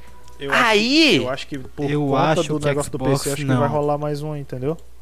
eu acho que pode ter pra PC e PlayStation, mas a Sony já falou que Persona é uma franquia muito importante pra eles É, e que é a então. única que consegue competir com jogos ocidentais. Então, Então será que vai vir naquele esquema de exclusividade temporária? talvez É, porque eu, eu ou pergunto exclusividade isso de porque console. o, né, o, o Royal até agora não tá no PC, né? Yep. Vamos ver, né? Ah, e Mas bom, né? acho que precisa lembrar também vocês que vocês devem saber, mas depois de Persona 5, estamos com uma nova equipe. Katsura Hashino, diretor, tá fazendo Refantasy, Tá fazendo outro Refantasy. jogo. Isso. Então, vai ser o primeiro jogo, tirando o Royal, que vai ser realmente com a nova equipe criativa. E ela tá na- nas mãos de quem, cara? Assim, é de alguém que já trabalhou na franquia ou é totalmente novo? Diretor do Royal. Hum. Não sei. Eu diria que boas mãos. O que ele fez no Royal foi absurdo. É. Eu não sei, cara. Eu, eu fico bem confuso. Ele trabalhou no Arena também, vale dizer. Ó, aí já subiu um pouquinho, porque o Arena é um bom jogo, de fato. Mas, assim, é, essas apostas de uma, um compilado dos jogos, eu pensei, talvez, né? Assim como foi, por exemplo, com o Naruto Storm, sabe? uhum. É, que saiu pro PlayStation. Faz sentido. É, mas eu também pensei, é, obviamente, em um Persona 6, eventualmente. Mas eu aposto realmente em um jogo de, em um jogo do Arena do Persona 5. Eu aposto forte nisso também. Tanto no 6 quanto no Arena. Caraca, sério, É. cara. Eu acho que, acho que não. Acho que o, o Mussouzão Ah. já tá de bom tamanho. Não Ah, sei. tá de bom tamanho, tá, né? Mas a Atlas quer mamar um É, pouco eu, mais. Eu, eu fico curioso pra saber isso, né? Porque, tipo, dá pra gente. Não sei se dá pra sentir isso assim. Meio que a Atlas eu acho que segue a. Segue, como dizer. Como falar, a vibe do mercado também, né? O Arena era na vibe do Dissidias, né? Que estavam muito Porra, bonzão, fortes. Aí agora. Mano, tá tudo tá saindo Musou, né? Musou parece que o, o Ocidente conheceu agora, né? A gente tem uma cacetada de Dynasty Warriors, uma cacetada de Gundam Warriors. Ah, mas isso não é de tipo, agora também, agora né? que o Ocidente. Ah, não, digo o Ocidente, né? O Ocidente tá conhecendo agora, né? Tá virando muito pop aqui, né? Tanto que, meu, se a gente for pegar aí, pelo... ainda mais se for pegar os da Nintendo, então nem se fala, né? Os Fire Emblem Warriors, Zeldinha. os, os Hiruli, né? E aí eu acho engraçado, eu não sei, assim, se eles apostariam numa arena, assim, tão recentemente também não.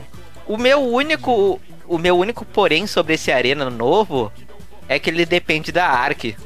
E a Ark tá com É. Guild Strive, a- Guilty. Guilty Gear. Tá ocupado com Guilty Gear. Uhum. Então, não sei. É, acho que isso aí, vamos ver, né? É, é aquela coisa, só o futuro dirá. Porque, assim, tá no começo do ano, né, cara? E a Atlas vai.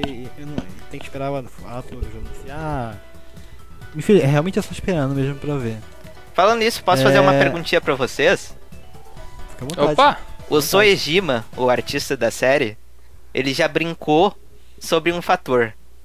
Mas perguntando pra vocês, se vocês tivessem que chutar, qual vai ser a cor de Persona 6? Verde. Ah, verde é bom. Caraca, mano. Verde é bom. interessante. Verde é bom. É. Porque eu chuto isso porque nós tivemos as cores primárias no 345, azul, amarelo e vermelho. E aí agora vai para um verde. Verde é cor primária não, né? Secundária, né? Ou eu tô falando muita besteira, gente. Verde é uma cor primária. É, eu acho que pode ser verde. Mas o que que ele brincou com isso? o O? Soejima falou, acho que há uns 2, 3 anos, que ele tava pensando pra cor do próximo jogo numerado. Ele disse que acharia legal cor de pérola. Pérola. Pérola. É bom. Pérola é tipo um roxo mais fra- Não, fraco, pérola é- não, cara. É tipo, é tipo um quase bege. Alguma coisa. Um branco quase. É, né? Sim. eu colocaria um bege. Uhum. Não- É, não sei, é interessante, apesar de não ser uma cor primária, né? É, o conceito é interessante mesmo. Se eu não me engano é o 2 que é a cor predominante, apesar de não ser tão, tão presente. Isso é o roxo, O né? roxo é o primeiro. O outro é Não, roxo é o Ah, primeiro. o primeiro? É o Ah, o primeiro. primeiro, isso. Não sei. Eu gostaria mais do verde, cara. Mas é só uma aposta mesmo. Não sei. É, sei lá, é, o um verde seria interessante. Mas, sei lá. Agora, eu não sei se eu não sei se eu digo que ainda tá muito cedo pro 6. Mas se bem que o, o. Persona 5 foi lançado em 2016, né? Então meio que É, a gente tem 4 Uhum. anos aí. é 4 anos de delay. É, é aquela coisa, tá cedo pra lançar, mas É. tá na hora de anunciar. Mas, Falar, eu, "Gente, mas eu queria, mas eu tá queria que mesa." a Atlus começasse a investir em lançamento simultâneo. Tá ligado? E, gente, também É, é, lançamento simultâneo. tem o fato que muita gente leva em conta o Persona 5, mas o Persona 5 foi um jogo cheio de problema no desenvolvimento. Sim, sim. Uhum. O 3 e o 4, assim, não teve uma diferença grande. Foi um ano ou dois pro lançamento. Já quase 10 anos para pensar pro 5, né, cara? Nossa, o pulo foi Não, alto. cinco- É, o cinco cinco foi não, oito cinco, anos, quase eu acho. Não. É que eu não sei se tu considera o desenvolvimento do Golden, né? Então. Mas enfim, eu. É isso. Felipe, eu acho que tu não falou tuas apostas para 25 anos da franquia. Não, verde também. Verde também que. Não, não, mas eu digo de. Qual? Que espera pros 25 anúncios. anos. Ah, sobre os. Ah, cara, eu. Eu tô confiante também. Pelo menos um teaser aí do Persona 6, né? E quem sabe o. O Golden aparecer em mais plataformas, né? Tenho curiosidade de. Pô, podia aparecer no, no, no no Switch. Switch ou até no PS, pô, caraca, no pô, se PS4, rolar um né? remaster, 4 se rolar um remaster Ah, do velho. 3 como fizeram do 4 e colocar no Switch vai ser foda, porque o Switch é muito gostosinho pra jogar esse Ah, tipo de coisa. Putz, não, cara, assim, se eu pegar minhas horas de RPG de 2019, 2020, velho, quem me fez ficar na frente do, do PS4 foi o Persona 5, mas o resto, mano, foi tudo no Switch, mano. Sim. É, é muito Eu- Eu tô gostoso. esperando até hoje, cara, lançar o Genshin Impact pro Switch. É, então, não, esses daí, né? Eles prometeram e até agora Tô nada, né? esperando.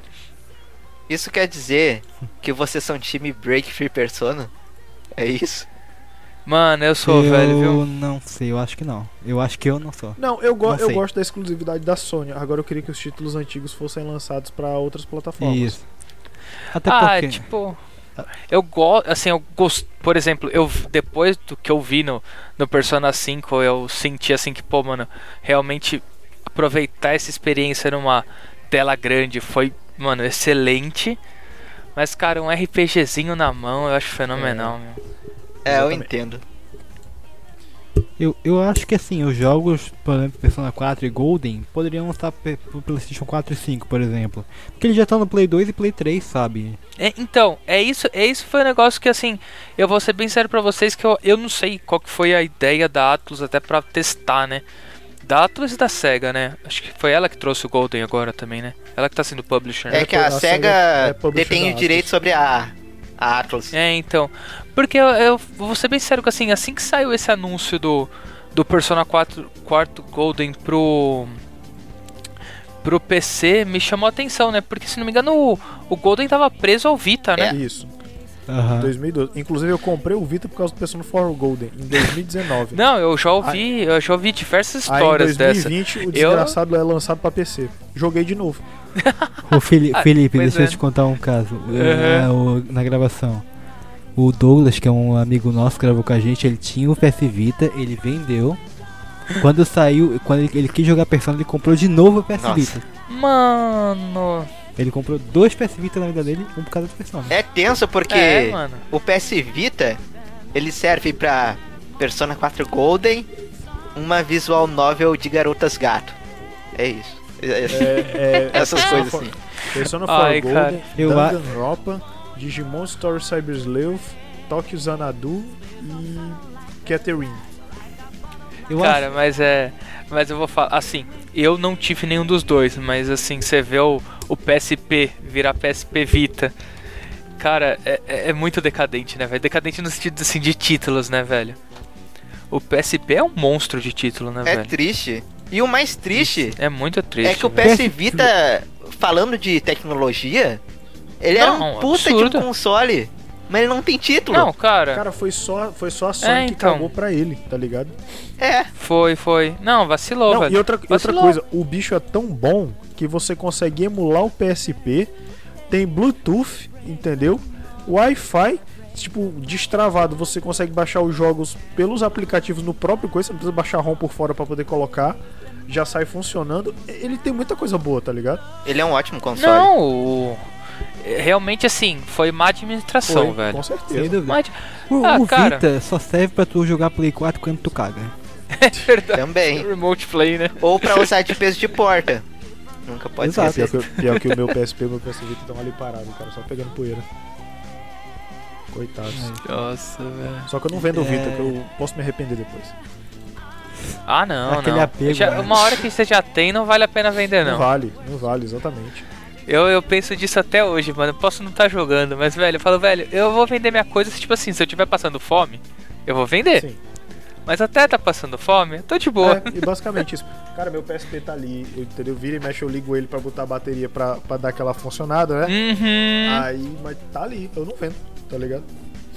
Em compensação, em Não, compensação não mesmo. eu tô doido por um 3DS destravado, justamente pra eu jogar uns joguinhos disso. Sim, velho. Pô, o Vita Ah, tá, vale a preço- pena, Tá velho. 700 e pouco, velho. Pois é, aqui. mas eu não tenho dinheiro.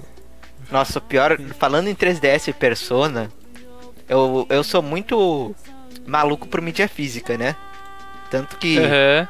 clonaram o meu cartão agora quando eu comprei o Persona 5 Strikers. Mídia Caraca. física. Putz. E tipo, Tu falou isso lá no Twitter, eu fiquei, fiquei triste por ti, cara. É- é Puta triste. eu queria uma mídia física de Shin Megami Tensei pro 3DS. Eu fui ver o bagulho recentemente com pandemia, etc. Tá caro, né? 900 pila Não, você tá louco. jogo. Não, não é nenhum Tá não. louco. Sem condições. Não, eu, eu, eu falo, velho, tipo assim. O, principalmente o, o 3DS foi comédia demais, né, mano? Quando, era na- quando tinha o Nacional, a gente pagava 150 conto o jogo. Parece que assim que, que a galera saiu do Brasil, o bicho explodiu de preço, né, mano? Tá louco. Nintendo, né? Um jogo de Switch hoje. É Nintendo. Não, não nem fala. O jogo de Switch hoje tá do preço de uma calça pra uma jovem de 16 anos. Uhum.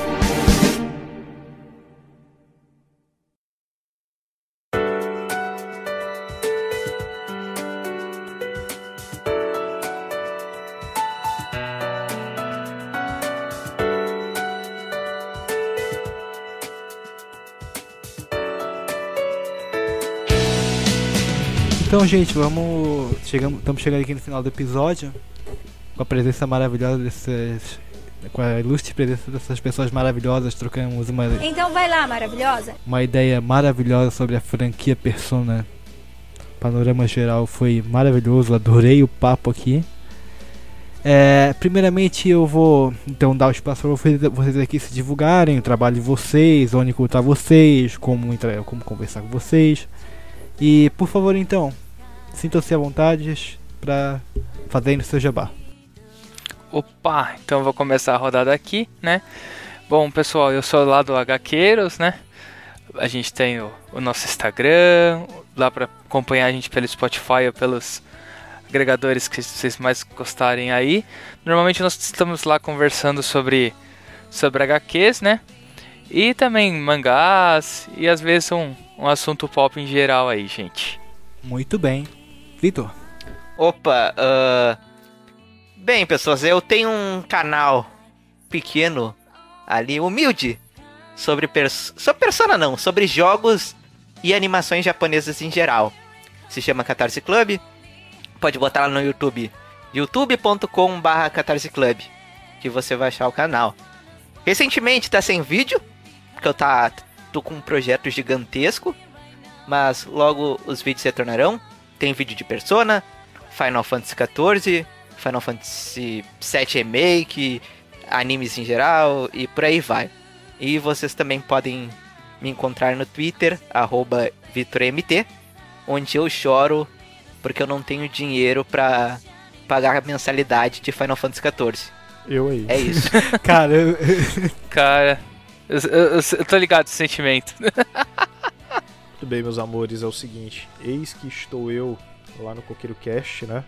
Que você pode achar em todas as mídias, né? Tanto Twitter Instagram, arroba CoqueiroCast, e nos agregadores de podcast. Mas também estou eu com o meu projeto particular chamado Morreu Entrega, que também é um podcast, tá? Mas também é um canal no YouTube. Basta você procurar em ambos. Temos aí no Spotify, Deezer e Amazon. É, lembrando que tem o twitch.tv barra Entrega, onde as, onde as gravações agora, eu acho que eu acho que elas vão mudar de dia. E o dia da publicação do podcast também. Então, é stay alert no Twitter que eu aviso, tá? Porque antes era domingo pra sair segunda, só que agora eu vou mudar essa data. Mas no YouTube, é, os vídeos são toda quarta-feira. É, tipo, toda quarta-feira tem vídeo inédito e dá um, se inscreve lá, ativa as notificações que aí você recebe quando vídeo novo. Muito obrigado pela oportunidade de participar do programa e é isso aí. É, então eu tenho que fazer um agradecimento muito mais espe- especial para pessoas maravilhosas que apoiam este nosso vacilo do Camicast, que são os queridíssimos Felipe Fares, que na, nada mais nada menos que a Também conhecido como eu. exatamente que veio participar com a gente. Beijo no teu coração, querido. Você já está convidado, Muito obrigado. já tá convidado pro Banho dos Campeões com a gente. Opa! Nós temos o Fábio Aliende e o Diego Lima, que você também conhece, não é mesmo? Opa! E nós temos também o nosso queridíssimo e mais novo assin- assinante Renato Hack. Gente, muito obrigado de verdade. Vocês já, já ajudaram com, pro- com o Camicast, vocês não têm ideia. A gente já conseguiu pegar um equipamento melhor para o podcast graças a vocês. E não é brincadeira, a gente tá falando sério. A gente conseguiu dar um upzinho aqui. E foi graças a vocês, ao apoio de vocês. Quase que eu caí aqui. Droga. E é isso, gente. É, eu acho que eu não tenho mais nada como a adicionar. Só agradecer vocês aqui pela paciência. É, por é, me escu- escutarem a gente até aqui. E novamente agradecer vocês que querem participar aqui no, no Camicast. E, e é isso. Agradecer porque foi maravilhoso. E desculpa o cansaço porque a gravação foi longa. Eu Mas posso é mandar isso. uma mensagem final só? À vontade. Eu queria agradecer o convite. Só isso. Eu tinha esquecido de dizer isso. Eu que agradeço pela participação, cara. Sempre um prazer ter vocês aqui. Eu, eu tô com pena do Rafa, tá ligado? Que vai editar. Rafael, você já sabe que eu, que eu preparei presente especial pra você pra compensar Falou isso. vai né? rolar cu, hein? Ó. Ih, rapaz. Cu, vai rolar pirocóptero, jogar pra cima, bater na parede, chamar de vadia. Vai se rolar tudo.